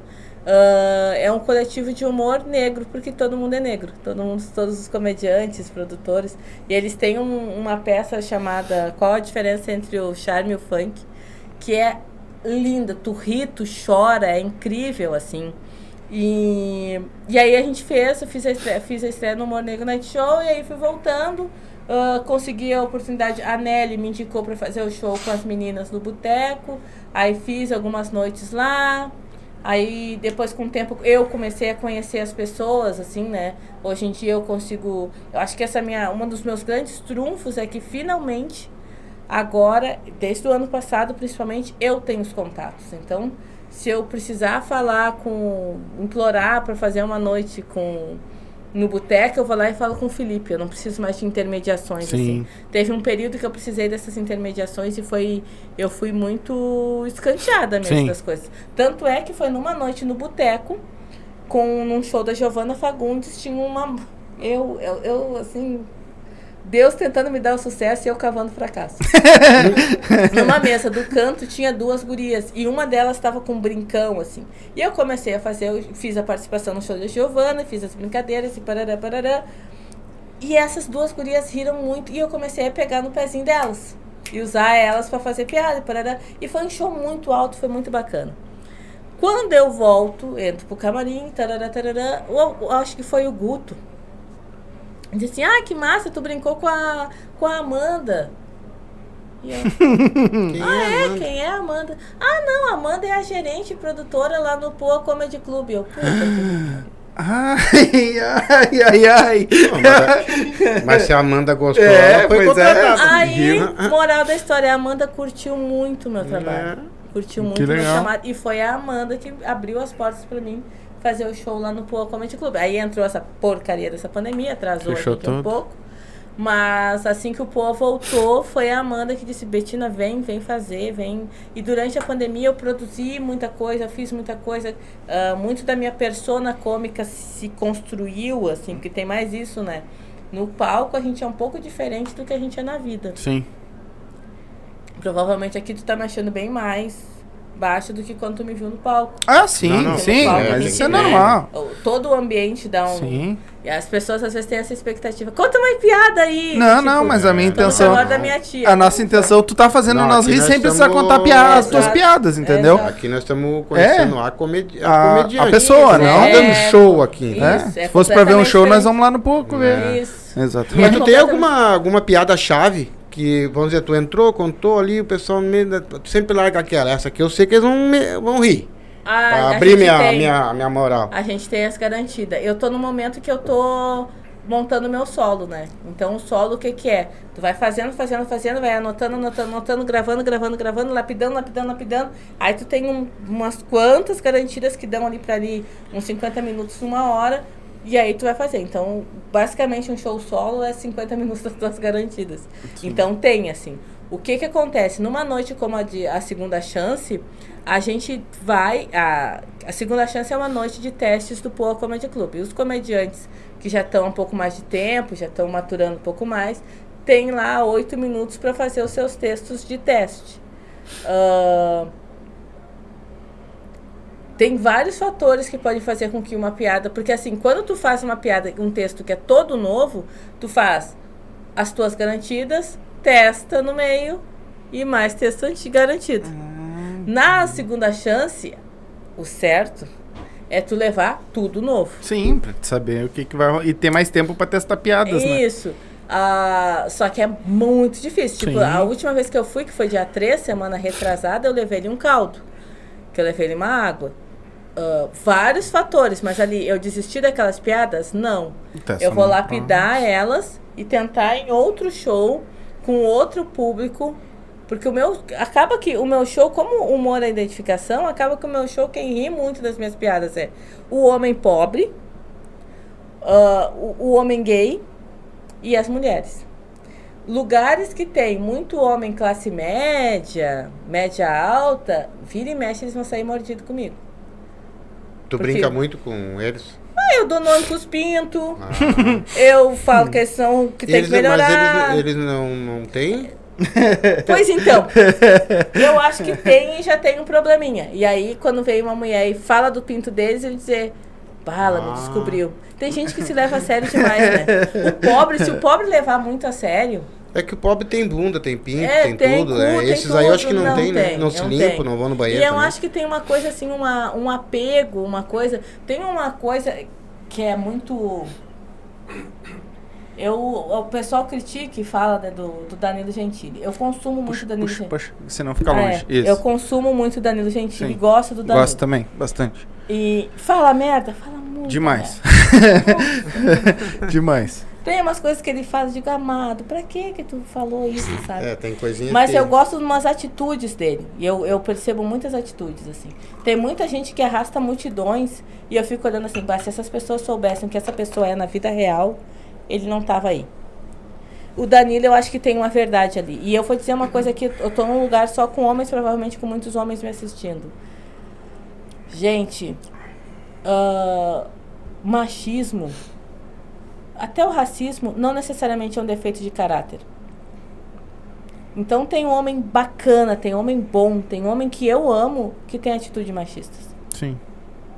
Então tu querer, ah, eu não vou falar com o fulano que o fulano é machista. Amado, tu não vai falar com homem nenhum. É, sempre tem. Entendeu? Né? Então, assim, ah, Betina, mas eu tenho que ir lá e desconstruir o machista? Não, tu não tem que nada, amada. Nada, nada, nada, nada, nada, nada. Mas é entender assim, pra mim dizer, ah, o Danilo Gentili é machista, é quase uma ingenuidade. Porque eu parto da premissa que todo homem, por se beneficiar do machismo, é machista. Eu tô dizendo que todo homem é um mau caráter, é uma pessoa ruim por isso? Não. Até porque tem muita mulher mau caráter. Tem mulher reproduzindo machismo. Então, assim, tem muita merda que ele fala, tem umas coisas que não precisava, mas pra mim, eu, uma menina preta, que quando ia nas festas, nos bailinhos, nas coisas, os caras passavam por mim e faziam, "Ah, que susto, como se eu fosse uma coisa muito feia. Uh, ver o Danilo Gentili, tendo, quando foi chamar uma, uma ajudante de palco, ah, escolher a Juliana, que é uma mulher que nem eu, preta, gordinha, ela só é baixinha, né? Preta, gordinha e que fala e que desbocada, e nas piadas, ela já tá quase 10 anos com ele. Nas piadas, pode reparar, a Giovana sempre se dá bem. É ele que é sempre esculhambado. Sim. Isso, pra mim, Sim. não tem preço. E ela falou disso em algum lugar. Eu vi ela falando sobre isso. Que ele muitas vezes arma a piada pra ela esculhambar ele. Aham. Ele a- levanta, né? Que ele é o- a escada pra ela vir. Cara, ele é o homem branco hétero cis que ela chama de burro. Exato. Não, moça, ele não vai entender que ele é burro. É, Entendeu? O exatamente. pinto dele é pequeno. Então, a Juliana faz com ele É. o que eu faço no palco falando de uma maneira generalista. Sim. Né? Então, assim, ah, o Danilo Gentili é machista? Provavelmente é. Assim como tu, querido, provavelmente é. Sim. Não vou dizer né? que não. E aí É. tu, aí tu tá lá com a tua mulher. E, e, na realidade, a gente tá aqui pra aprender um com os outros o tempo inteiro. Tem homem machista que não dá pra conversar.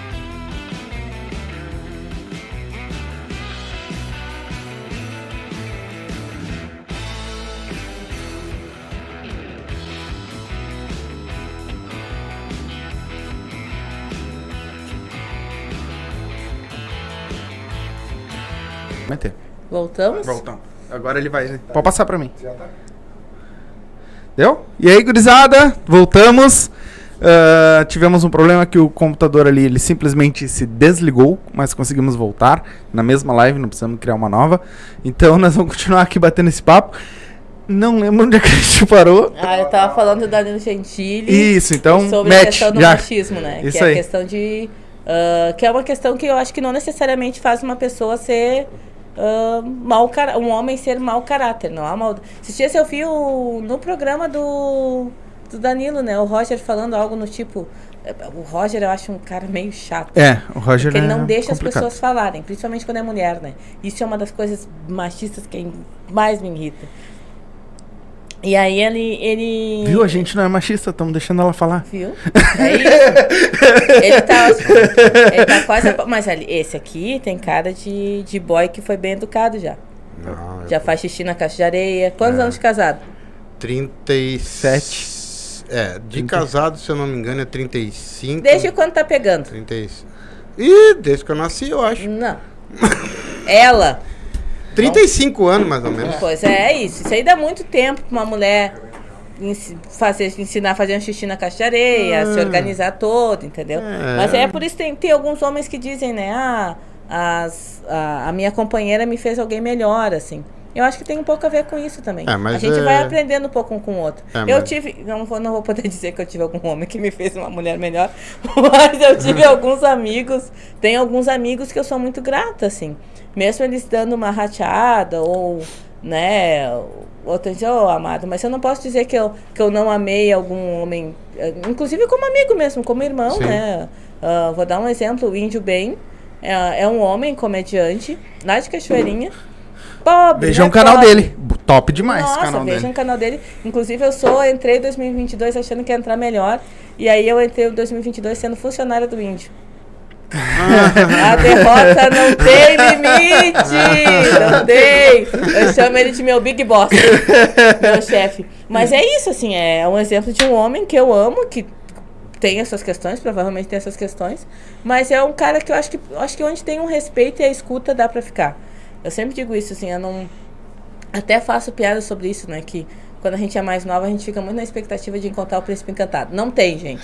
Gurias, já tirem isso. Não tem, ninguém é príncipe, ninguém é princesa, porque príncipe não peida, príncipe não caga, príncipe não arrota, príncipe não toma um porre e vomita no teu pé. Príncipe não tem, gente, não tem. Acho que somos todos imperfeitos tentando, né? E fazendo e tal. Acho que no E final a das princesa também não, tá? não, Porque é isso é que eu tudo ao dizendo. contrário.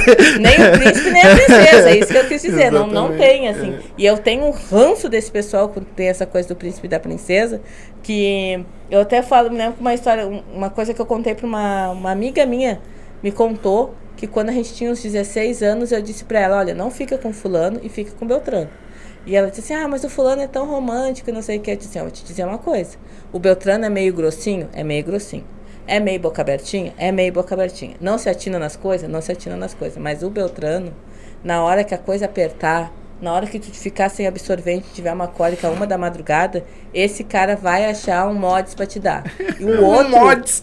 Bah, quanto O tempo eu outro não vai vi usar um o mods? O outro, não, o outro não vai ser teu parceiro pra ficar contigo. Corta, ela O- acabou casando com Beltrano. Ou se ele for muito delicado, ele vai usar aquele, aquele modo. É aquele vai- Corta pra anos depois, a gente se reencontra e ela casou com quem? Com Beltrano, que eu disse que era pra quem ela deveria ficar.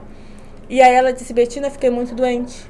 E aí teve uma. Eu sentia muita dor e ele ficou com muito medo de dormir na cama comigo e bater em mim ou coisa assim. Mas ele também não queria dormir no outro quarto. Então, uma noite eu acordei e ele tava dormindo no chão. Ele dobrou um. um um edredomzinho assim mais grossinho e dormiu no chão. E aí naquela hora eu enchi o olho de lágrimas e me lembrei de ti. Eu digo, é isso.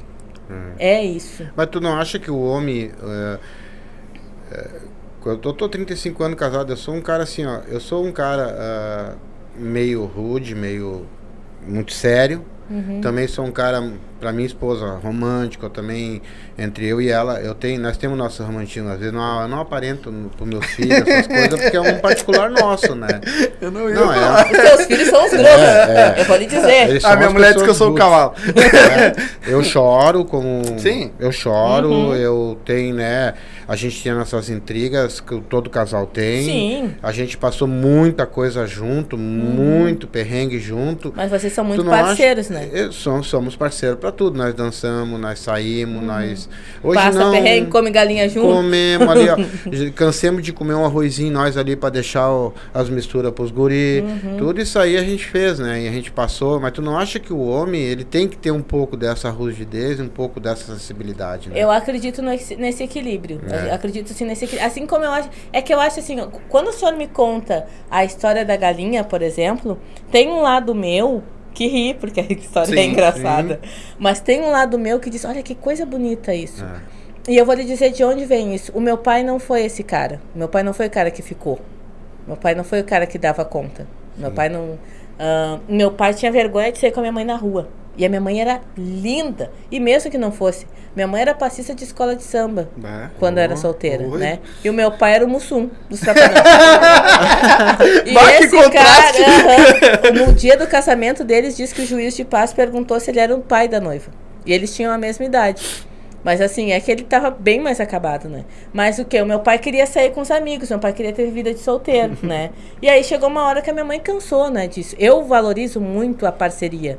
A- essa figura paterna que fica, que honra, que é parceiro para comer galinha 365 dias. Eu valorizo muito isso. Porque assim, agora, eu acho o romantismo pouco útil Também, claro. né? Eu acho que ele não tem utilidade, mas em compensação a gentileza ela fica.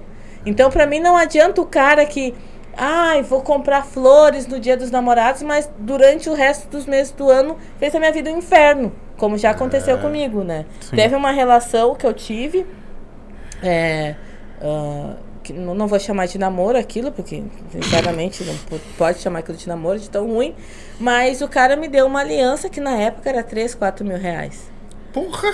Muito cara a aliança, assim. E aí eu olhava pra aquela aliança, chegou uma época que eu olhava pra aquela aliança e tinha ranço. Que vontade de vender, né? Hoje em dia eu venderia. Hoje em dia eu venderia e compraria o Corsinha pra mim. Mas, na Um época. Celta. Andar de Celta. Na época, eu grudei na cara dele. Chegou uma hora que eu estourei, assim, porque era um cara que me deu uma aliança de 4 mil. E aí eu tive um- uma situação.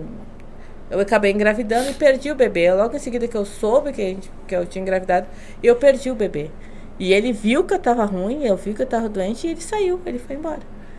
Sei Então, assim, ó, o que que eu quero com uma aliança de 4 mil, entendeu? O que que eu quero com os símbolos? Eu sou muito mais ligada aos significados, assim. A ideia de... Claro que é bacana, a fartura, a abundância e tá bem, mas a ideia do, do- conseguir ser parceiro de alguém, efetivamente, eu acho que é isso que tá faltando nos caras. É. muito a ideia do vem-te a mim. Às vezes, eu- quando eu não recebo foto de rola no WhatsApp, no, no direct, eu recebo uns convites do tipo assim, ah, vamos se ver. Eu, tá, vamos se ver. Então, eu tava pensando, tá, mas o que que tu me propõe? Ele disse, não, eu pensei assim, tu, eu vou aí na tua casa, aí tu faz uma comida pra gente. E eu dou aí uma durmo comidinha e vou aí. embora. Aí eu, que vantajão pra mim, né, Manu? eu tô de boa vantagem, quer dizer, tu vem aqui, Come, come das minhas galinhas, gasta do meu downy, não vou nem dizer faz a minha prechereca passar raiva, Rasga as minhas calcinhas tudo. vai embora, mas se o homem rasga minha calcinha, ele morre. O senhor tem noção quanto é que é um conjunto de três calcinhas nas marisas? Uma fortuna. Aí eu te- é isso que eu digo. Agora, chegar e dizer, ô nega velha, vamos ali tomar um litrão. Sim. Vamos dar uma volta na redenção. É o abuso de se meter na tua casa. E tem muito cara que não entende isso. É. Sim. Cara, Sabe? me lembro de uma. Hum. Guri, olha só, tava namo- eu tava noivo já da tua mãe. E a gente quase não saiu, eu disse pra ela, vamos, vamos no cinema. Não ia no cinema. Não, não, não, não, não ia, eu não, nem sabia o que que era no cinema. Sim. Aí desci na Borges ali, eu e ela ali, tá, vamos entrar no cinema. Paguei uma entrada, tudo direitinho, e entremos. Sentemos meu lá, daqui a pouquinho, nós começamos a olhar assim, né? Começou aquele. Hum, hum, hum, hum", aí todo mundo olhando pra nós, né? Aí ela assim, tu tem certeza que esse filme o evento levou? Eu digo, eu não sei, eu não sei, mas naquela lá já levou. Já tinha uma porrada de nego olhando pra nós, eu digo, vamos, vamos sair devagarinho, que é pra nós não, né? A minha mãe Cara, contava uma disso. história parecida no mesmo cinema, eu acho, pelo que o senhor falou. Tinha um ali, se eu não me engano, ele era ao vivo ainda aquilo, cara. Se eu não me engano, ele era ao vivo no Naquela palco. época já tinha isso? Tinha. gente? Por incrível que pareça, Rapaz, eu olhei, mas eu estranhei, porque eu olhei aquela montoeira de homem, não vi mulher nenhuma, né? Só Sim. vi a minha ali, né? Sim. Eu digo, bah, vai começar o filme, mas só tem marcha aqui dentro, né, cara? Bah, eu todo espiado, né? Pá, quando começou aquele vup, vup, vup, vup, a nega velha olhou pra mim, eu olhei pra ela. Quando eu dei uma olhadinha, tá todo mundo olhando pra nós, não tava nem olhando pro filme, né? É, sim. Eu digo, essa mulher vai se atracar nesse homem agora. e eu digo, mulher, vamos sair devagarinho. Paguei as duas entradas e foi só o trabalho de sentar e sair, né? Quando começou a minha mãe disse que passou a mesma coisa também. Só que ela disse que foi com uma amiga ainda. E pensa, duas amigas, Bah. duas mulheres, num cinema daquele. É que também, hoje em dia, esses cinemas são mais escrachados do que tem lá Sim, dentro, sim. né? Mas não tem hoje em dia, 2021, tu entrar no cinema daquele e não saber o que entrou, amada. tá bom. Conta outra, minha querida. Não, hoje sim, hoje tem. Tá, mas, mas Mas peraí que ela tinha que mandar não uma- um beijo pra alguém, né? Ah, eu esqueci o nome. É, Andriele. Andriele, querida! Eu só quero te passar assim e dizer assim, desculpa qualquer coisa, tá? Eu fiquei sabendo que eu dei uma de cupido. Só que assim, eu, pra mim, eu já não me resolvo, amada. Então, assim, eu só espero que eu não tenha te posto numa situação ruim, tá? Que o palmitão ali não tenha feito, feito passar muito trabalho, tá? Encontrei com ele aqui agora, mal hora na minha cara. Mas fora isso, tá tudo ótimo. Tá? Deus te ajude. O teu É. sogro e a tua sogra são top. E o teu sogro, teu sogro quer te conhecer? Vem aí, dorme aí, É. conhece. É. Ela entra, sai e ele não vê. Eita, Kelly! Gostei! Eu gostei, ela, ela é misteriosa, mulher gata. Uhum. Mas é linda a sonora. Não é nem porque tô puxando a, a brasa pra Wakanda, assim. Ela é top mesmo. Bora, Porque eu também dei uma caprichada nos guris, né? É, não sei. Os guris são tudo bonitos. Ah, tá. Quem, pai pra quem? acha. Pra quem? Depende Bom, pra quem. é saber. A mãe disse que sim. A mãe Eu, disse que foi que é. nem ela tá falando de aliança, descer meio baixinho no centro numa bunda, que Ah. ela dá pena. Eu- nós olhamos pros nossos dedos, tá ali, compra ouro. Tiramos a aliança. Pô, na época deu 60 e poucos contas, digo, é virgem, isso. nossa. É, a- é a parceria. Aham. Porque se é uma outra mina, vai dizer, não, não sei o que, a minha aliança. De cara, Tá é bem isso. casado, não precisa de aliança. Exatamente. Tranquilo. Eu tenho um certo ranço com aliança, assim. Tenho certo ranço com aliança, tenho ranço com festa de casamento. As minhas tias ficam doidas que eu digo que eu não vou fazer festa de casamento, né?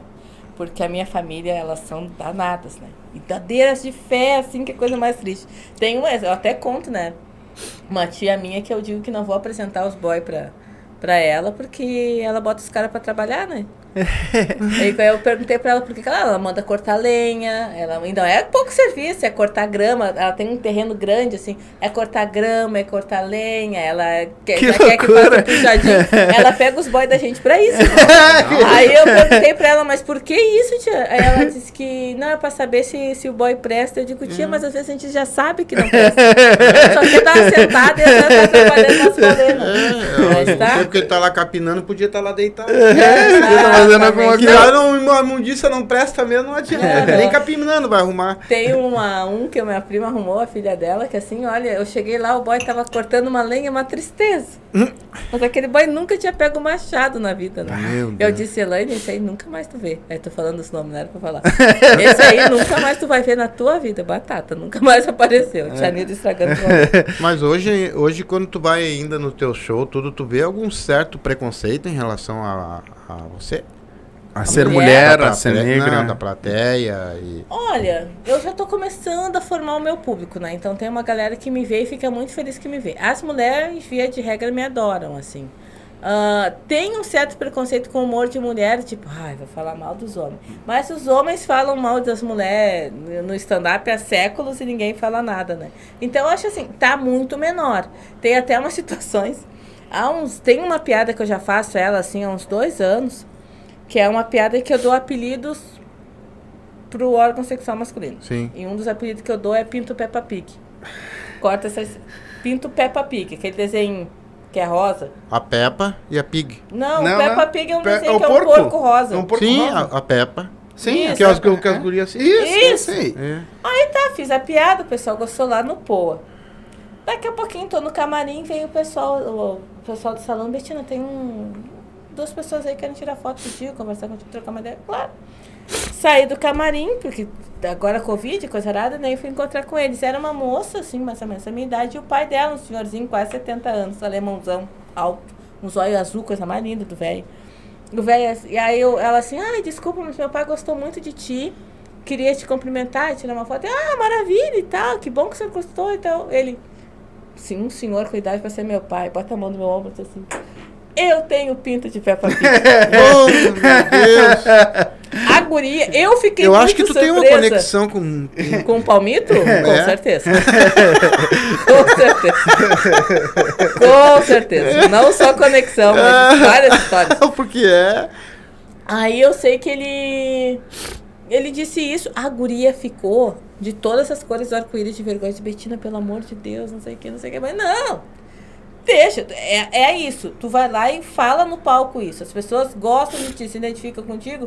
Eu fiquei surpresa, não fiquei chateada. Conversamos, batemos foto, tiramos, trocamos ideia. Eu fiquei surpresa com aquele senhor.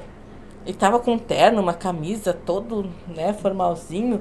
E eu ainda falava do, do primeiro boy que eu peguei, que era de o primeiro palmito que eu peguei, que era de lajeado. E ele é da, da região, então ele se sentiu muito representado. Assim, se sentiu muito. Eu fiquei mais surpresa com isso. Mas essa mesma piada, eu contava dois, três anos atrás e gerava muito incômodo. Sim. As pessoas negras gostavam muito, as mulheres também e os homens não. E hoje em dia eles já conseguem rir, assim. Sim. Então eu acho que é, é uma coisa de também da gente ir quebrando paradigmas e ir mudando, assim, E sabe? eu acho Mudando. que uma dessas piadas tuas, do, que tu dá nomes, tu fez com o meu irmão também, que tu fez o do napolitano. Uhum. Que tu falou do napolitano. É E isso. quase que eu gritei lá de trás, não, não é tudo isso, não. Não é essa sorveteria. não é, não. Mas como tu faz shows assim no caso, tu, tu, tu fica também, que nem, que nem tu fez com meu filho, brinca aqui, brinca com o outro lá, tira um Uhum. sarro do outro aqui. Nunca teve ninguém que se estressou contigo sobre isso. Vai tudo lindo, tá tudo tranquilo. O máximo que acontece é da, da pessoa não rir e ficar visivelmente incomodada. Já aconteceu de levantar no meio do show, olhar bem pra minha cara e sair. Mas chegar em mim e falar alguma coisa agressiva, não. Quando eu comecei, aconteceu de um cara, ah, eu fazendo as piadas, e aí foi uma situação mais de assédio. Eu não sei se o índio lembra dessa história. A gente tava saindo do bar, e aí o cara, eu fiz as piadas e ele já tava meio bêbado. E aí ele meio que começou a se atirar e não sei o quê. Aí já ficou uma situação de assédio que até alguns outros comediantes, que tinha uns que estavam um pouco se lixando, mas eu lembro do Donato e o Índio um pouco mais preocupados, assim, o cara meio que me seguiu, mas era mais uma questão de assédio do que de uma agressão física ah, ou verbal. Isso já aconteceu. Agora, e hoje em dia tá muito mais fácil e protegido, assim. A gente tem é aquilo que eu digo, né? A gente tem camarim, a gente tem comida. Quando eu comecei, a gente esperava o outro. Por Deus, tinha um bar que, quando eu comecei, que a gente tinha um corredorzinho assim que ia, dava nos banheiros e tinha os barril de chopp e a gente ficava em cima dos barril de chopp apertadinho assim, esperando pro outro comediante fazer Fazer. pra gente poder fazer, sabe? Hoje em dia, não. Tanto o Boteco e o Poa, que são dois bares aqui, que são os comedy clubes do, que, no estado. Tinha o Caverna lá em Farroupilha, que era uma gracinha também de comedy club. Lindo, lindo, lindo.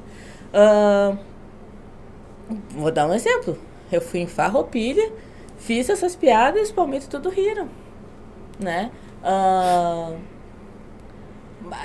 esses, os comedy clubs assim dão tudo uma, uma estrutura e uma segurança maior. E eu acho que o próprio, próprio público te protege, assim, né? Sim. Ah, e quando não é em comedy club, que é um bar normal, com palco, mas também já tem uma. O público tá um pouco mais lapidado com relação a isso, assim, sabe? O máximo que pode acontecer, que é muito ruim, é não rir. E aí tu perceber. E aí é aquilo, né? Esse show que eu levei uma água, até o Rita falou comigo, olha, eu te falei, né? Até depois falar, depois ia brincar com o Rita dizendo, ah é, Rita, tu vai me dizer o que, que eu posso que eu não posso falar. Vai me ensinar agora o que eu posso que eu não posso falar. Mas é uma aposta. Sim. Se por um lado eu tenho um aspecto surpresa maior, porque tem menos mulheres, menos pessoas como eu fazendo, por outro, eu, eu posso fazer um arriscão, como eu fiz dia 3, e dar muito errado. Justamente por, Sim. por ser uma surpresa. Mas tu tava Entendeu? testando tudo? Não. Eu tava testando tudo, era tudo texto novo. E aí eu tentei, aí depois que eu, é, eu tentei botar ali alguma, alguma piada garantida, e aí é muito engraçado. O, o público, que é bem o meu público, as mulheres, muitos homens, alguns homens, adoraram. Mas teve uma galera maciça que fez também, era uma noite que o bar tava mais, mais vazio e tudo. Sim. Então, eu digo que foi uma água terrível. Avaliando, talvez nem tenha sido tão horrível assim. Mas não foi alto como o dia que tu me viu, por exemplo. Sim, sim, Entendeu? sim. Agora, por, levando em consideração essas coisas, eu sempre tomo muito cuidado para não desistir de uma piada de vez, assim. Porque eu sei que pode ser que aquele público seja um público que não. Não Ou até compre. mesmo dando uma É, mudada em alguma não- coisa que consiga. uhum. Tem aspecto É, e, e eu acho a mesma coisa que acontece, por exemplo, na televisão. Tu olha na Praça é Nossa, por exemplo, tem comediantes que eu não gosto, uma hipótese, Uhum. e que eu, tem gente que chega aqui ah, e ama aquele comediante, Uhum. entendeu? Então, é, eu acho que é característica de cada um mesmo, É, né? A piada, humor, o é. jeito, a maneira. O humor que o senhor me disse que gosta tem muito a ver com o humor da sua geração e o senhor pode ver, É. são pessoas que têm muita coisa em comum com o senhor.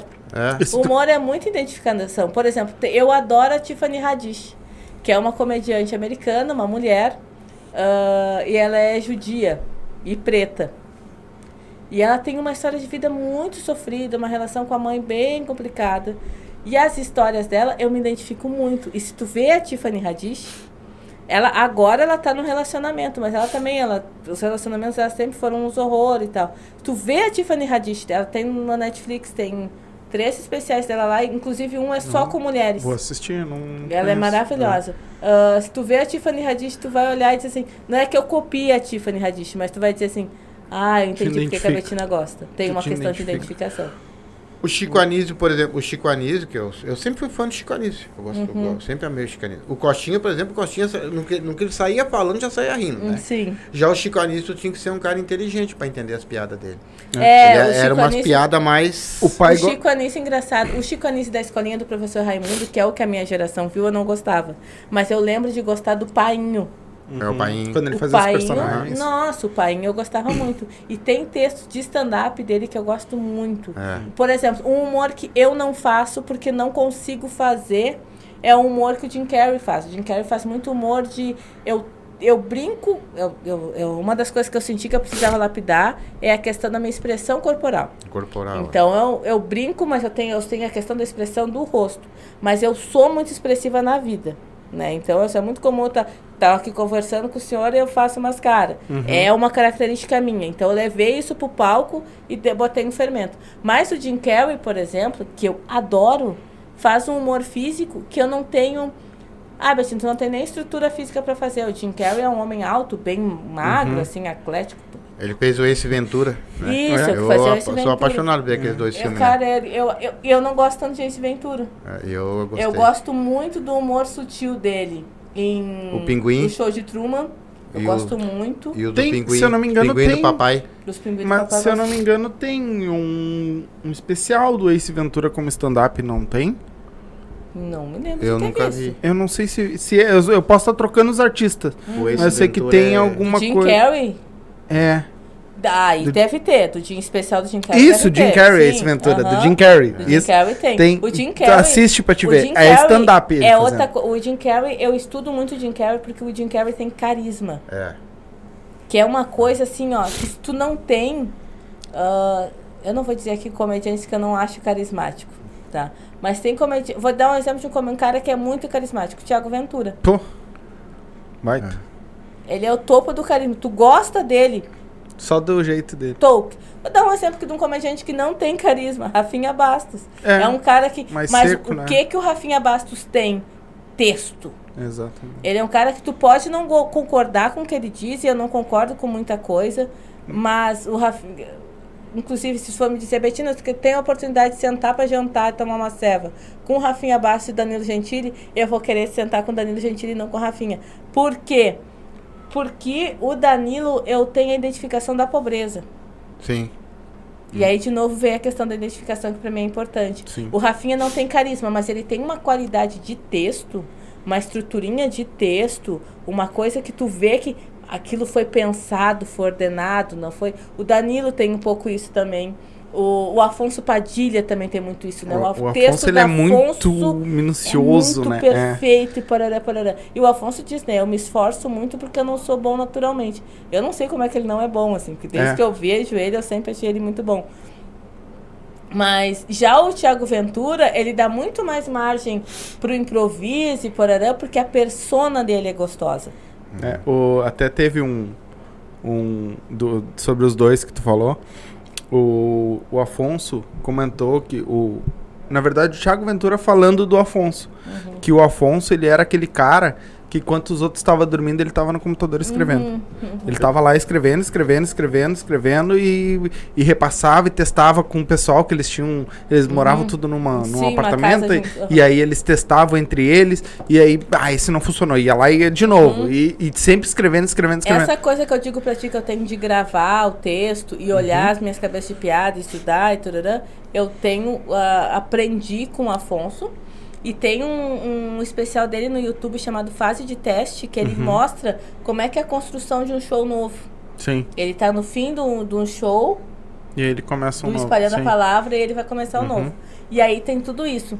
E aí eu te digo, e ele diz, né, o, isso que eu disse no, ali, né, que a escrita é um exercício, ele disse isso e é muito verdade, porque agora eu tô escrevendo pra mim, tô organizando meu solo e tô escrevendo pro índio.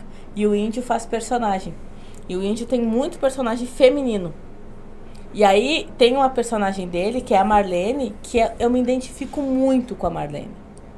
Porque a Marlene a gente tem o sarcasmo, a gente tem o ranço, a gente tem a impaciência, a gente tem o deboche, só que ela é mais azeda. Porque ela vive no mundo das imaginações, Sim. ela não existe no mundo real. Eu, na minha vida, eu tenho que dar uma segurada. Porque tem um réu primário para manter, tem um emprego, tem todo um tarará. Eu não posso sair falando. Vontade de matar todo dia, todo momento. Então, o que que eu faço? Esse meu plus, eu vou lá e dou pra Segura. Marlene. E é muito louco, o processo é completamente diferente de tu escrever pra alguém ou pro personagem de alguém e escrever pra ti. Eu não consigo ainda te mensurar. Pode ser que daqui a um ano, dois, eu consiga te explicar melhor isso. É completamente louco o exercício. É que muitas vezes seria coisas que tu não falaria. Exatamente. Tu vai Nem passar no pra- palco. É, E aí exatamente. eu boto pro personagem. Sim. Ou então é coisa assim, por exemplo, a Marlene e a Rosângela são as duas personagens dele que eu mais sinto que eu tenho facilidade pra escrever. Mas por quê? A Marlene tem isso, a Marlene tem o ranço, tem o deboche, tem o namorado bosta, tem. É eu. e a Rosângela é uma terapeuta holística, que é uma das coisas que eu faço também. Eu sou taróloga, terapeuta floral e Eu ia depois eu ia E falar, eu- falar então, isso. Entende que são meus dois mundinhos? E, e aí eu, eu me identifico. Tem coisas. Agora eu tô escrevendo um texto pra Rosângela falar dos signos. Ele é uma adaptação minha de um texto que eu usei no Humor Negro Night Show pra gente branca que chega me perguntando de que santo tu é. Então eu peguei todos os signos, o meu conhecimento sério de astrologia e estou escrevendo texto para todos esses signos. É, o meu signo muita gente não gosta. Ares. É, Né, duas caras, é isso, é Gêmeos. aquele, é cavalo, não sei o que. É. Gêmeos? É, É. James. Meu pai era geminiano. Que dia você vai fazer aniversário? Dia 30 de 30. maio. O pai fazia dia 27. Hum, E o meu pai. Mas os gêmeos, os gêmeos, eu nunca consigo entender os gêmeos como duas caras. Eu também Porque não. o meu pai era sempre o mesmo humor, era sempre a mesma coisa. A única coisa que o meu pai, se for ver na vida, né, o meu pai saiu de um humor ah, muito pra cima, muito alegre, muito não sei o quê, para um humor culpado, deprimido, assim. Então Ah. ele teve dois momentos na vida dele, assim. Mas acho que tem mais a ver com questão de saúde mental do que signo em si. O pai tinha muita questão da comunicação. Não tinha como. Por isso, meu pai estava do outro lado da rua. Vocês iam querer, vou ter que sentar para conversar com aquele Mas um. É, eu, eu, eu onde eu tô, se eu tiver na família, se eu tiver sentado num churrasco, se eu tiver, eu tô sempre falando, sempre Uhum. comunicando, é uma piada, é uma brincadeira, eu danço. Eu sempre fui assim, sabe? Uhum. E é que nem o pessoal fala que ah, o geminiano tem duas caras. Eu não me considero porque aquilo que eu falo eu cumpro. É, eu não acho que eu, o Geminiano tenha duas. Não, não, por mais que eu tenha tido ah, desafios e problemas mesmo com meu pai, meu pai foi um pai ausente e tudo, isso eu não posso dizer dele, assim. É. Inclu- inclusive, eu costumo dizer que, engraçado, né? ah, coisas físicas o meu pai não me deu. assim. Meu pai não foi aquele cara que se preocupou se eu, se eu tinha comido, se eu tinha almoçado, se eu tinha, se eu tinha roupa pro colégio e tal. Mas aí Deus foi tão generoso que eu herdei dele o humor. E aí eu faço o que eu mais amo fazer com uma característica que eu herdei do Sim. pai, né? Mas eu não, não, não consigo achar geminiano duas caras, assim. Ah, Libra, sim. O geminiano ele pode ser uma pessoa astuta. É, eu Ele acho pode confundir, por exemplo, tu, tu usar. ah, que, eu não tô falando assim, ó. ti- eu nunca tirei nada de ninguém. Aquilo que é meu é meu, meu filho sabe, se é teu é teu, meu é meu, e não tira. Mas a gente saber usar as circunstâncias de cada momento Uhum. em prol de ti, saber lidar com isso. Eu sou um cara muito analista de ficar olhando pra pessoa e daqui um pouquinho assim, quase que dou o perfil inteiro, tá ligado? Uhum, Então, se eles acham que isso aí é duas caras, paciência. É, então eu é acho um que eu, que eu, eu, tenho, né? eu acho que se é pra ter ser duas caras, eu tenho uma grande amiga que é libriana. Não tô falando de ti, Chico. Mas o libriano pode ser mais, assim, É. porque o libriano tem muita coisa de se preocupar. Também tem essa coisa da dualidade, mas o libriano tem uma coisa muito de se preocupar com as aparências. É. Então, se ele precisa aparecer de um jeito que ele não é, pra ser amado, pra ser benquisto, ele pode fazer isso, assim. Mas eu acho que também é muito difícil, porque na realidade tu não é o teu signo solar, né? Tu é, É. todo o teu mapa astral, É. né? Se fosse por isso, eu não seria comediante. Sim. Porque o meu signo solar é um signo completamente fechado e cara de bunda. Quer dizer, eu também sou isso. mas, entendeu? Não E é. tu é virgem, né? Eu sou virginiana. É, depois de todos esses pau que levou, ainda vai ter- continuar virgem. É que se fosse pela qualidade dos pau tomados, eu seria ah, aí, viu? aí sim, né? É, entendeu? Mas agora também tem esse Jorge da borracharia que disseram que ele era um cara bem simples, assim, bem, bem tranquilo. O Cris né, e Pereira? tal. Tá Cris louco. Pereira? E agora diz que entrou na, na, na Praça é Nossa, virou um. Ah, é? Ficou bem. Olha, eu conheci o Cris É? agora, eu abri ele pro ficou Cris. bem chato mesmo. Eu abri pro Cris ah, setembro, outubro. Cris, vem aqui desmistificar isso. Outubro, novembro. Cara, um dos caras mais legais da É, comédia. eu sempre soube. Meu que- Deus, ele e o irmão dele, o irmão dele lindo. lindo. Gente, que homem mais lindo aquele homem. Aí tô eu no camarim do Poa, com um homem bonito, me emocionei. Como? caí na frente do cara de perna aberta. Caiu? Caí. Fui Meu. sentar no negócio lá. eu tive- Não, naquela hora, assim, a minha pepeca pegou um labinho, pegou. Começou a fazer beicinho. Mas assim, ó, o Cris Pereira, é que às vezes, É. o que, que acaba acontecendo? A gente acaba conhecendo as pessoas pelo que as pessoas falam, e às vezes tu tem que impor alguns limites para as pessoas. E aí tu pergunta para alguém, foi justamente aquela pessoa que tu, que tu teve que impor um limite. O que eu posso dizer da minha experiência, eu abri show para ele, foi a coisa mais querida. Ah, ele com um pensamento muito de dar oportunidade para comediantes mulheres querido, atencioso, trocamos ideia, ofereceu vinho. Eu não tenho o que falar do Cris É, Pereira, eu sou assim, fã dele. Eu É, não eu perco a sou fã. Eu Foi, olho foi, todos. Foi E eu um olho todos. assim, um querido. O, o, eu acho que muito, pelo que tu falou, ah, muito tem a ver ah, exatamente com esse crescimento. Porque é que nem assim, ó. ah, até, vamos dizer, dois, três anos atrás, ele respondia um, store, um Instagram. Hoje ele não tem condições Não mais. tem. Imagina o milhões de, de directs que ele deve receber. Então ele não. Aí a pessoa que mandou, pô, não tá me respondendo. Uhum. Como eu já mandei um direct pra ele, pra ele vir aqui, e ele não respondeu. Sim. Entendeu? Óbvio, o cara deve ter um milhão de Sim. directs ah, pra responder. Uhum. Tu acha que ele vai responder tudo? Não vai conseguir. Então eu acredito que até o, isso tempo também. dele já não é tão mais. mas- Pode É, ser isso o que também, pode não. ser gente querendo puxar o tapete também. Também, É, exatamente. Parece é. que foi pessoas que foram até no show dele. Que ele- eu não sei se foram cumprimentar, ou ele passou reto, que ele saiu pelos fundos, uma coisa assim. Mas, é, Ah, mas é, eu fui pode- no show dela e não É. falei com ela. É. É, eles E também, tinha um assim, monte de gente. Às vezes, gente, tem tanta coisa que pode acontecer. Vocês.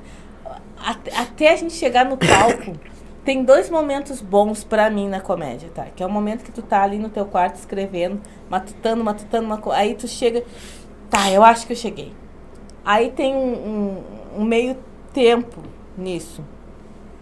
E aí esse meio tempo é o ônibus que tu pega, é, os desafios que tu passa, é o cansaço, é poucas horas de sono, é a doença, é problema de grana, é picuinha entre colega comediante, porque a gente é o cão, é várias questões burocráticas, e aí é o momento do palco.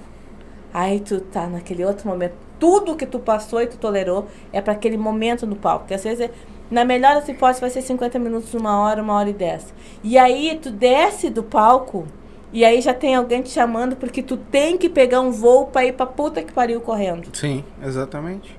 Entendeu? É. Então é, é muito isso, assim. O sistema aéreo brasileiro, para esse pessoal que está fazendo show, Rio, São Paulo, que está viajando por aí, é caótico, gente. É muito ruim. É. uns voos no meio da madrugada, é uns voos no meio da noite, é compromisso de manhã. Então, assim, é, é bem complicado. É. Se o teu artista preferido, se o teu comediante não conseguiu te atender naquele momento que tu queria, leve em consideração que alguma coisa assim, algum É, mal entendido pode ter acontecido. Sabe? Porque o bagulho não é fácil. E pra gente montar uma estrutura, pra gente poder viver com a dignidade que todo mundo merece. E, e a gente conseguir continuar gerando emprego, gerando renda. Pra gente estar com o Cris Pereira tá ali no palco, tem muita gente envolvida. Sim. Tu acaba tendo que se, res- res- se responsabilizar por muita coisa.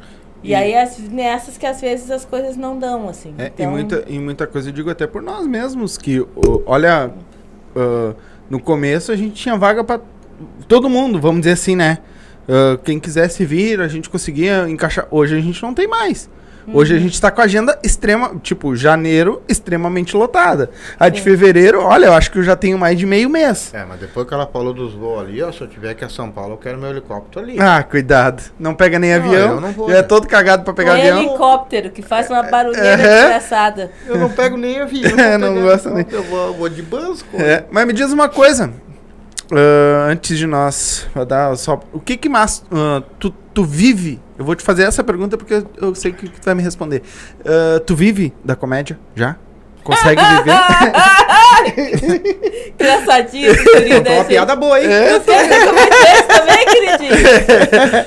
Cara, eu tô trabalhando pra isso, Uhum. né? E assim, e é importante falar assim, eu- o pessoal que eu vejo o Open, que tá, né? Tem, tem o Open, aí agora estão dizendo que eu sou Head, Head, Head. Que é o comediante que tá se fudendo um pouco mais de tempo. Headliner. Ah, Headliner, tem, Aham. tem o Open e tem Headliner, que é um comediante com um pouquinho mais de experiência, um pouquinho mais um pouquinho se fuder um pouco mais de tempo.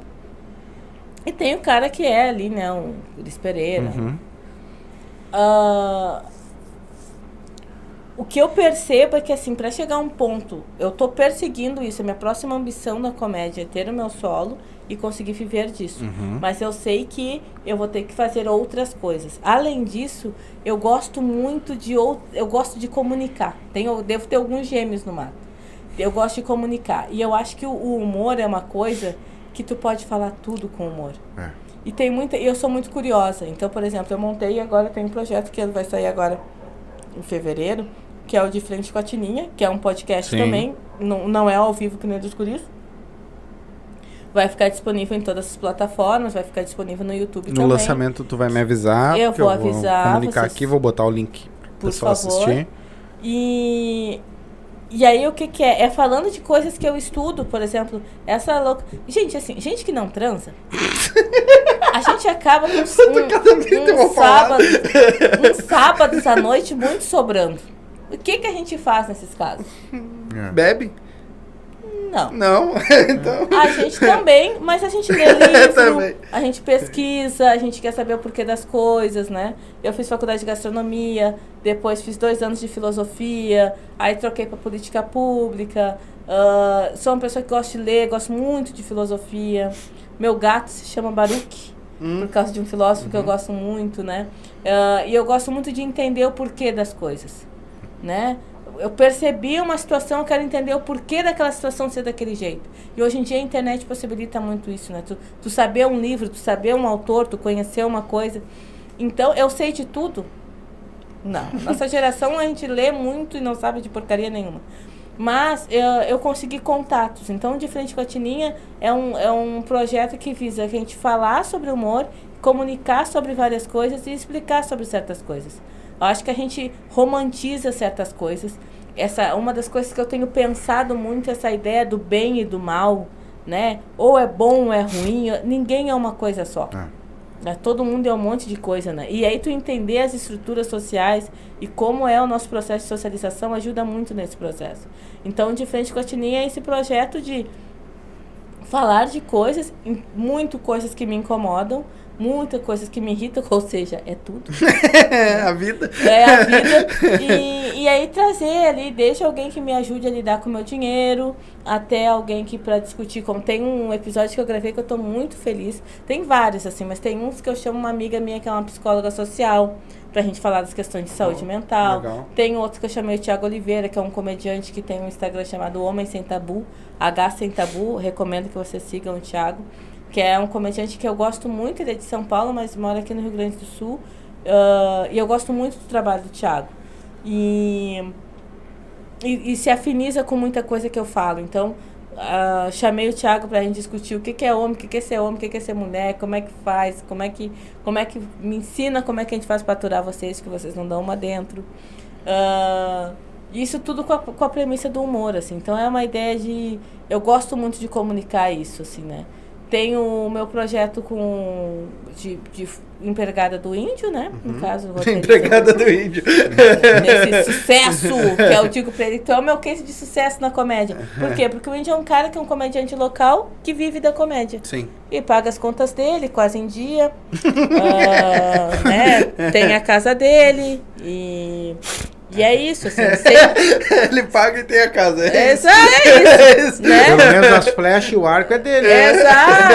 Assim, né? Largou a prostituição, né? É. Agora ele. Né? Seguiu uma.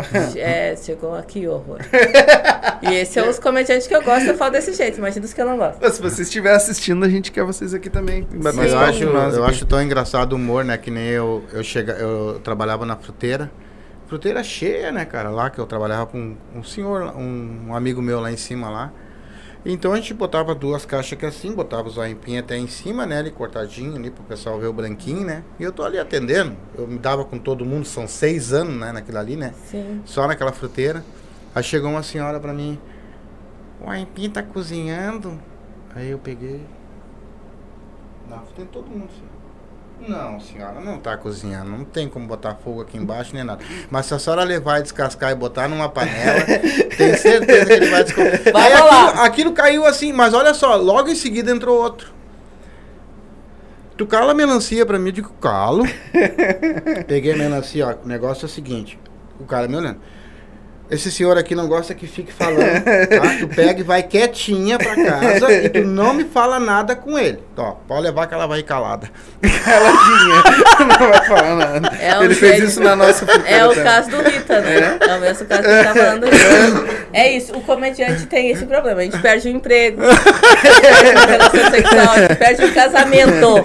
Mas a piada a gente não. É, não, não perde, a piada. O exatamente. meu patrão é que falava ainda, onde é que tu tira tudo isso? Eu digo, rapaz, tem muita coisa que eu nem fala que só eu tinha botado pra rua. é, o Rita eu, foi o meu, o meu humor foi, é muito mais do ranço, né?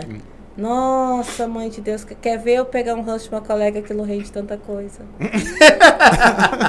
Nossa, a minha chefe, a minha chefe é maravilhosa. A minha chefe, ela percebe as coisas e ela já é uma senhora dos seus 70 e poucos, assim, assistente social, ela já viu muita coisa na vida, né? E aí ela, ela percebe as coisas, ela não discute. Ela não. Eu digo. a minha chefe, desculpa. Foi. A minha chefe sou eu medicada. Porque o medicado aqui, a irritação fica toda na teta. Não Essa é a minha chefe. Ela tá vendo a coisa, a coisa tá irritando. Ela tá vendo que eu tô irritada. Ela, tá, ela só Calma. E aí, com uma frase, ela resolve o que eu poria fogo em área. Eu acho isso maravilhoso. Eu acho que envelhecer é muito bom por isso, né? A gente acaba tirando, criando uma, uma, uma expertise para as coisas, uma experiência para as coisas que, nossa. Sim. Eu vejo na adolescência eu fazia uns dramas por umas coisas e hoje em dia eu, eu digo, se eu chegar até os 70, provavelmente eu vou olhar para trás e dizer, ai, Betinho, pra quê tudo pra isso? isso?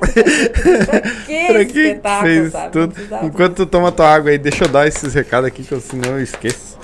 É, agora que eu lembrei que tem uns recadinhos aqui pra dar.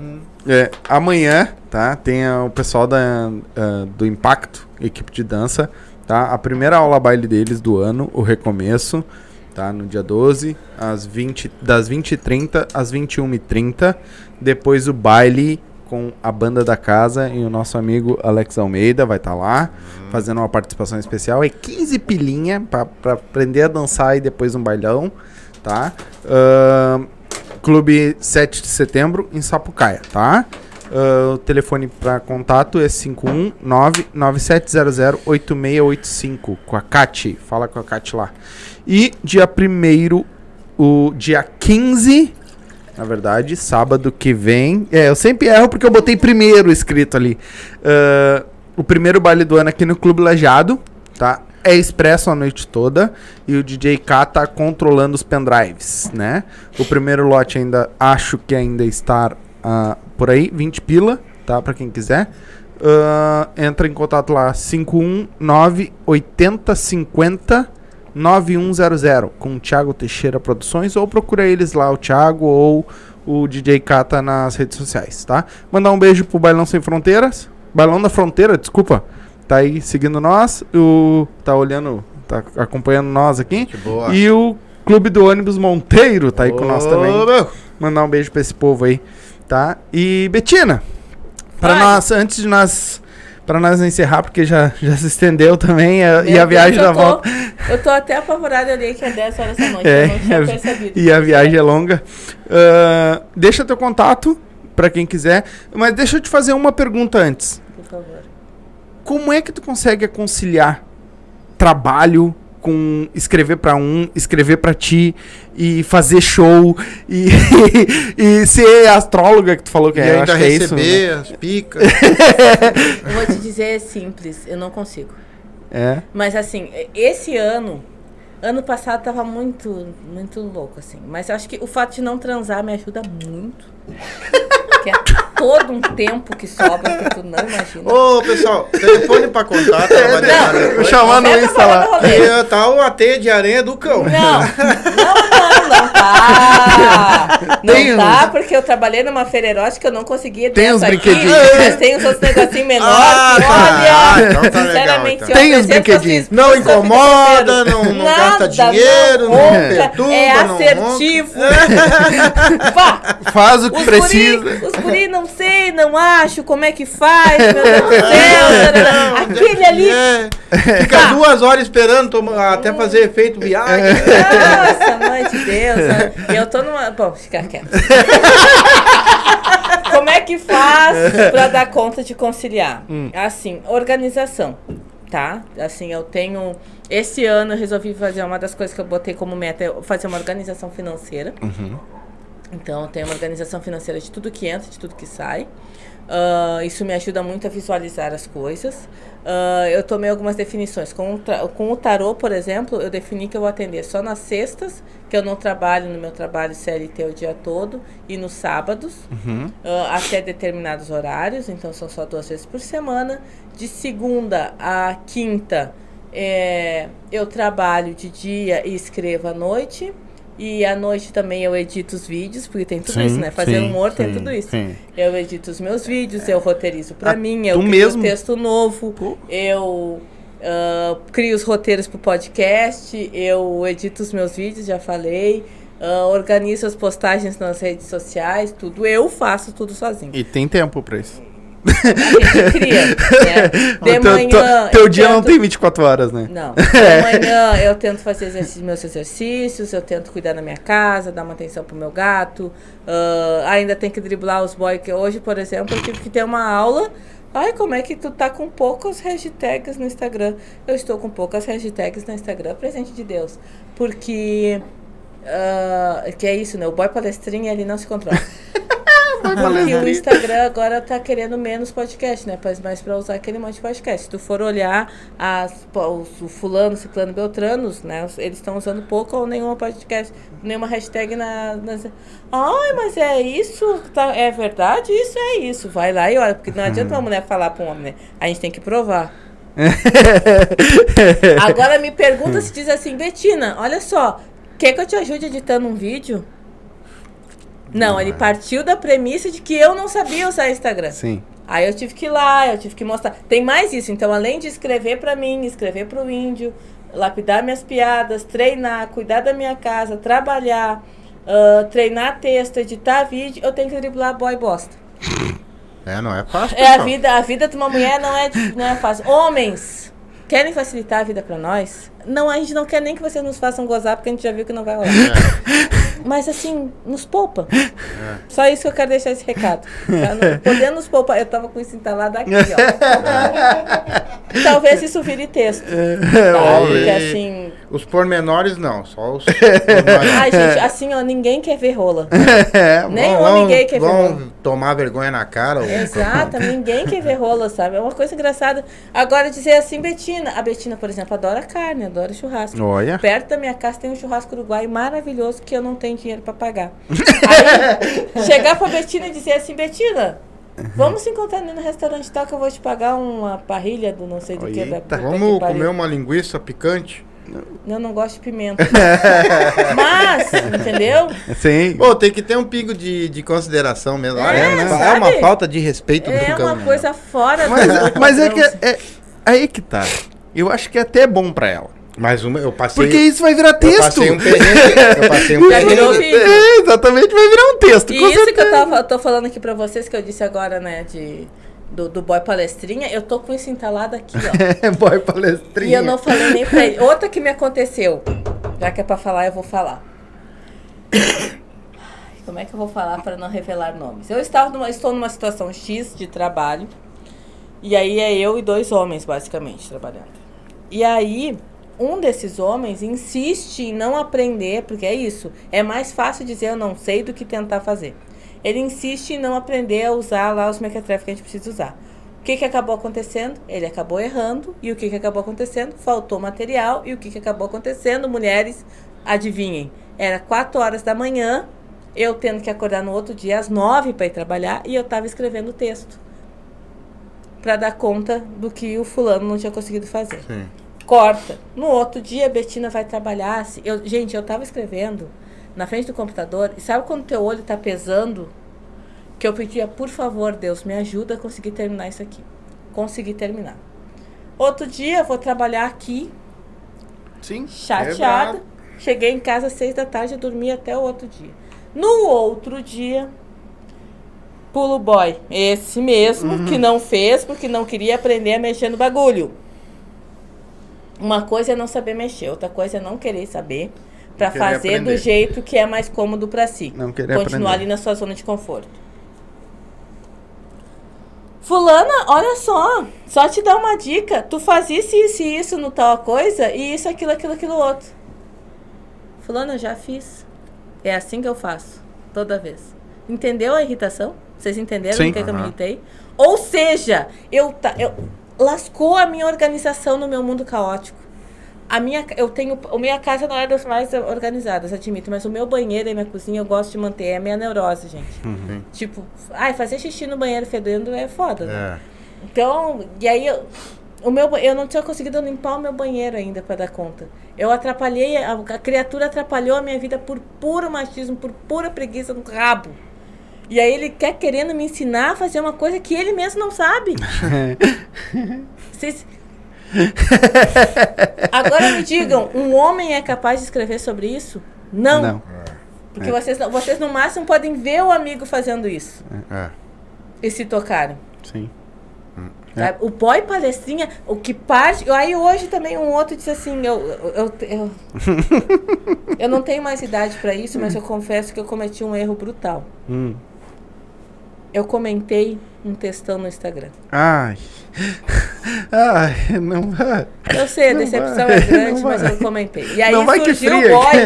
Não, é que tu acha isso porque tu não leu isso, aquilo, aquilo outro. Tinha um boy que queria me ensinar sobre feminismo negro. Eu, amado, pelo amor que de Deus, tu quer me ensinar a ter cólica. É. Tu quer me ensinar a ter TPM. Que, sabe, respeita a minha história. Esse é o tipo de coisa que eu digo o 2022 está me testando. Conversou aí, testando. Não, mas aí eu, eu fico aliviada é. porque eu converso com alguns outros homens fora. Algumas mulheres, claro, mas alguns outros homens eles dizem: Poxa. Eu acho que tem que ter isso aí para crescer, eu acho. Eu acho. Eu acho. Que Deus bota acho. no meio do o caminho. Da, o da rola tem um amigo meu que. Ah. Eu, eu queria só saber quem é esse da rolha, que eu e o meu, meu pai, a gente vai se juntando de rele pra dar uma surra. Não, mas se eu te contar... uma pauleira. Se, se, eu te contar uma, a minha mulher tá ali, não é mentira. Eu tô em Laguna, tô vindo da obra ao meio-dia, sujo, de calção, sujo, da uhum. obra, tô vindo Sim. da obra. Toca o telefone. Eu tô dentro da minha casa. Ah, o negócio é o seguinte, porque tu mandou foto de nudes pra minha a minha sobrinha, que não sei o que tem, que eu vou te processar, que eu vou te papapá. Eu, eu cheguei, meu amigo, acho que o senhor está enganado, acho que o senhor se enganou de telefone, uma coisa assim, né? Uhum. Minha mulher está aqui fazendo comida. Aí eu desliguei, o cara ligou de novo. Não, porque assim, ó, tu não desliga o telefone que papapá. Daí eu cheguei assim, cara, eu acho que tu tá enganado. Primeiro, eu tô chegando de uma obra, não tem como mandar o nudes pra ninguém. Eu tô o tempo todo perto da minha esposa. Uhum. Entendeu? Só se eu te mandar lá da, do meio do, do, pessoal da obra, lá um, vou ficar pelado e vou te mandar um nudes pra tua sobrinha, no meio da, né, do troço. Não, porque seguinte, coisa. Aí ele mandou uma foto. Aí, aí eu passei vergonha. Hum. Aí a tua mãe olhou e disse: Não, não é teu. Não é teu, não. Você vai esquentar a cabeça. Pai, por que tu viu isso? Ela disse: Não, isso tá muito grande pra ser tua. Eu digo: Ah! Eu digo, mas além de eu estar tá passando vergonha com o cara, pra passar vergonha contigo é. também, cabeçuda. Isso é bom quando a mulher conhece um homem. Né? Não, quando mostrou assim, não, não foi tu, mano. 30 tá anos junto. Aconteceu também um, um amigo meu dizendo, ah, Betina, estão dizendo que eu cheguei pra guria, falei tal coisa. Disse, ah, que... Não, que eu cheguei, que eu disse que faça acontecer. Eu digo, amado, Sou tua amiga há uns 20 anos. Tu é frouxo demais não. pra isso. Tu não, faz, não. não faz isso. Qualquer coisa, chama a B que a B te ajuda. Ele, não, não, essa ajuda aí tu. Eu acho que aquilo era pra me extorquir de alguma maneira. Sim, eles iam, tá com, com todo jeito de É, mas não, mas é tanto que eu mostrei pra minha esposa. Olha a foto que o cara mandou aí. Não. Mandar, é, com certeza era golpe, com certeza. Não é tua, amor. Fica tranquilo. Betina, deixa teus contatos por favor, pro pessoal. Tá no card, se abrir o card de informação, Sim. tá aí a rede social dela, uhum. tá? Tanto do Facebook quanto do Instagram. Mas fala igual o pessoal que não gosta de abrir o card. Teu show também, tu vai dar é, show agora, sim. quando é tiver de show. Ah, sim. Já por favor, me sigam no Instagram. Isso. Arroba betina.câmara, betina com dois N's. Isso. Uh, lá vocês encontram tudo, encontram meu canal no YouTube. Eu tenho um projeto. Ah, esqueci de falar também. Eu tenho ah, um projeto falar? de humor corporativo. Então, se tu tem uma empresa que tu queira falar sobre. Eu trabalhei muito tempo com educação profissional, né? Então, se tu tá com algum tipo de problema no trabalho. Uh, desde fofoquinha, até tá querendo falar sobre as questões de gênero e raça. Eu tenho material, tenho texto para criar um conteúdo específico e com humor para os teus colaboradores. Sim. Então, é o Wikitina, mas lá no Instagram, no arroba betina.câmara, tu encontra tudo. Uh, Logo em seguida eu vou ter meu podcast também, o De Frente com a Tininha, também vai estar tá lá no meu Instagram, tudo eu centralizo lá justamente por isso, né, gente? Eu não tenho como cuidar esse monte de redes, então, para fazer um trabalho melhorzinho eu faço lá. Quero chamar o pessoal para conhecer. As segundas-feiras tem a noite de teste do Poa Comedy Club. Vira e mexe eu tô lá, nem sempre eu tô. Agora eu me dei, vou me dar um tempo porque cansei, preciso me reorganizar também com algumas outras coisas. Mas uh, sigam o Instagram do Poa Comedy Club, sigam os comediantes locais que sempre que a gente estivesse se apresentando lá, aparece, o pessoal tem muito medo de conhecer o Poa Comedy Club, porque, ah, é um lugar caro. Gente, não é. Até eu consigo pagar. Então, assim, no o É, não, pior é que é barato não é caramba. um lugar Ah. caro, assim, eu penso, ah, é porque é na 24 de outubro é um lugar super legal, uma experiência muito diferente de comédia, assim, tá uma gastronomia muito gostosa, um chopp Ah. muito bom. É bom aquele X de coração deles, né? Bah! Puta merda. E aqueles hambúrguer severo, não sei o Severo, que, não sei aham. Bah, muito é bom pra também. cacete. Então, assim, dá pra ir O que, é que tu tá olhando? É que ele não de foi. levar o velho, Ele né? não foi. Não. Não, nós vamos levar, nós vamos levar. Não, leve. Nós vamos Não, levar. eu não levo? Não, como assim? Ele só me liga de lá, pai, tô aqui comendo um cheio de coração. E aí? Não, ele Vai sai tudo trazer o quietinho. coração de galinha pra mim do bolso? quietinho, não, não, não faz aumentou assim. Nós nem vamos, vamos levar. Não, a próxima vez que eu me apresentar, principalmente uma segunda-feira, eu vou mandar o convite. O senhor leva assim, ó, Tá. a sua esposa também, por favor. O problema é nós conseguir, mas. Não, Segunda-feira normalmente a gente tem live. Ah, Esse é o sim. problema. Que nem ontem, o Rita me mandou mensagem. Mas Ô meu, lá. vem. Vem, tá, eu consigo ingresso, tipo, free É pra, pra ti. Sim. Mas o problema é não tem É como que agora, ir. como a gente quis ah, trazer todo mundo que queria vir aqui com nós, né? Uhum. Então a gente foi abrindo mais espaço durante a Sim, semana. me daqui a pouco a gente vai tá estar fazendo a semana uma ou inteira. duas, né? Agora a gente tá fazendo já cinco. Só não vamos fazer amanhã, que amanhã eu tenho médico, né? Eu, Uhum. eu tenho um exame pra fazer lá no pronto-socorro. Vai ter uma trocamos chapa. Tem uma chapa. Tem um xiró do, cora- do peito. Um xiró do peito. É. Mas tem outros dias da semana. Tem essa noite de teste Sim, do Poa sim. Comedy Club. Dia 28 e dia 29, respe- respectivamente, eu estou nas noites de, de elenco do Poa Comedy Club, que é Uhum. aqui em Porto Alegre. E dia 29 eu vou estar com o pessoal do Boteco Comedy Bar, que é lá em Canoas, Canoas. que é outro comedy club maravilhoso. Sim. Eu não Vale fui lá ainda, eles já foram. É muito É. legal, né? Eu Vale a pena ainda. conhecer, pertinho, dá pra ir de trem. É perto da estação Canoas, La Salle, em Canoas. Uhum. Dá pra ir de trem de boaça. Eu viro e mexo de trem por motivos de Sim, mas é trilha da de eu É massa, tá de trem, é, é rapidinho, dá pra ir tomar um chopp. Ah, o Felipe, que é o dono do boteco, é a coisa mais amada, então vale a pena ir. Vale a pena conhecer esses lugares, tem o Instagram deles, né? Arroba Poa Comedy Club, arroba Boteco Isso. Comedy Oficial. Ah, e sim, no- tem várias noites de comédia acontecendo em Porto Alegre, né? Se vocês digitarem comédia stand-up no Facebook e no Instagram, com certeza vocês vão conhecer. Então, assim, conheçam os comediantes locais, assim. Para se construir um Cris Pereira, para se construir um Afonso Padilha, para se construir um Tiago Ventura, precisa de tempo e precisa da força da comédia local. É, e E preciso... são os comediantes locais que viabilizam que esses comediantes nacionais venham pra cá, né? E eles mesmos dizem isso. Então, assim, por favor, prestigiem. Tem um trabalho bacana sendo feito de vários estilos. assim. É, não, Tem, demais. tem outras gurias falando. Tem a Nelly, que é outra mina preta, que é Vai vir aqui, vai estar aqui com nós Sim. dia de 28. A Nelly é, tá aqui. Ne- Dia 28 agora? É. Ah, tá. Eu achei que a Nelly te achou comigo dia 28, mas pode ser que não tenha. E eu estou Ah, não, se tiver, depois a gente remarca. Mas, é, mas é mara- a Nelly também é maravilhosa, outra mina preta fazendo comédia. Tem a Ursa Malgarize, que é outra mulher, a mina mora, ela mora lá em São Leopoldo, que já faz um outro tipo de, conver de Uhum. comédia, assim, bem nonsense. Eu acho muito engraçado, porque as duas falam de maternidade. Eu também falo de maternidade, só que eu falo da maternidade da premissa da filha Uhum. e elas falam da maternidade, uma de uma mãe preta periférica e outra de uma mãe branca que gosta de uns filmes estranhos, Uhum. esquisitos, assim.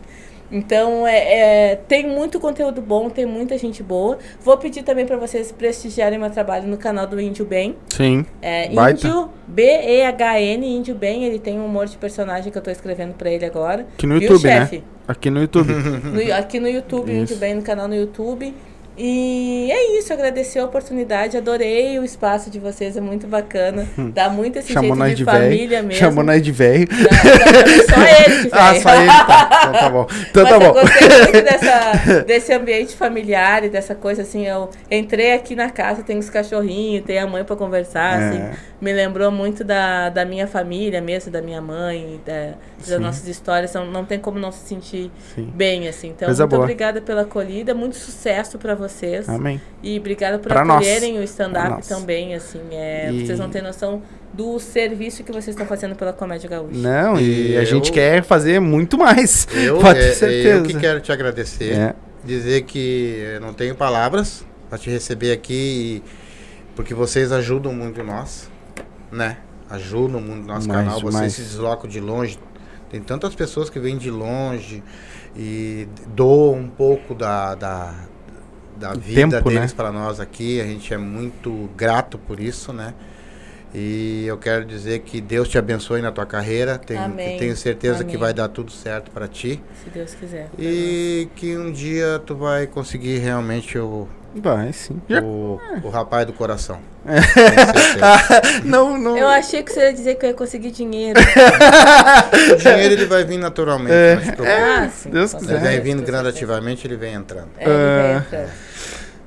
Muito obrigado, né? Agora meu Valeu. ah, muito obrigado por ter perdi- da- doado esse teu tempo pra nós, né? Porque a Nossa. gente sabe que pelo jeito não é fácil conseguir um, um horáriozinho com essa mulher. tentou marcar e eu te digo, é, hoje não, amanhã não dá. assim, Agora tu entende, né? Não, com certeza. A gente, eu mais que ninguém entendo essa parte de, bah, não, agora não dá, deixa pra depois. A É. gente vai, porque a gente sabe que nós aqui também é corrido, bem corrido, né? E principalmente eu que trabalho e ainda faço Não, podcast. Chamou os outros de Não. pessoal todos convidam, nós. Eles convidam nós para ir na- nas festas, É, pra ir e nos a gente bailes. não tem- E a gente não pode, Não tem entendeu? como. A gente É. também tem nossos compromissos, né? Então a gente também pede desculpa, mas uma hora dessa vai É, dar tudo vai, vai certo. rolar, Vai. vai rolar, se Deus quiser.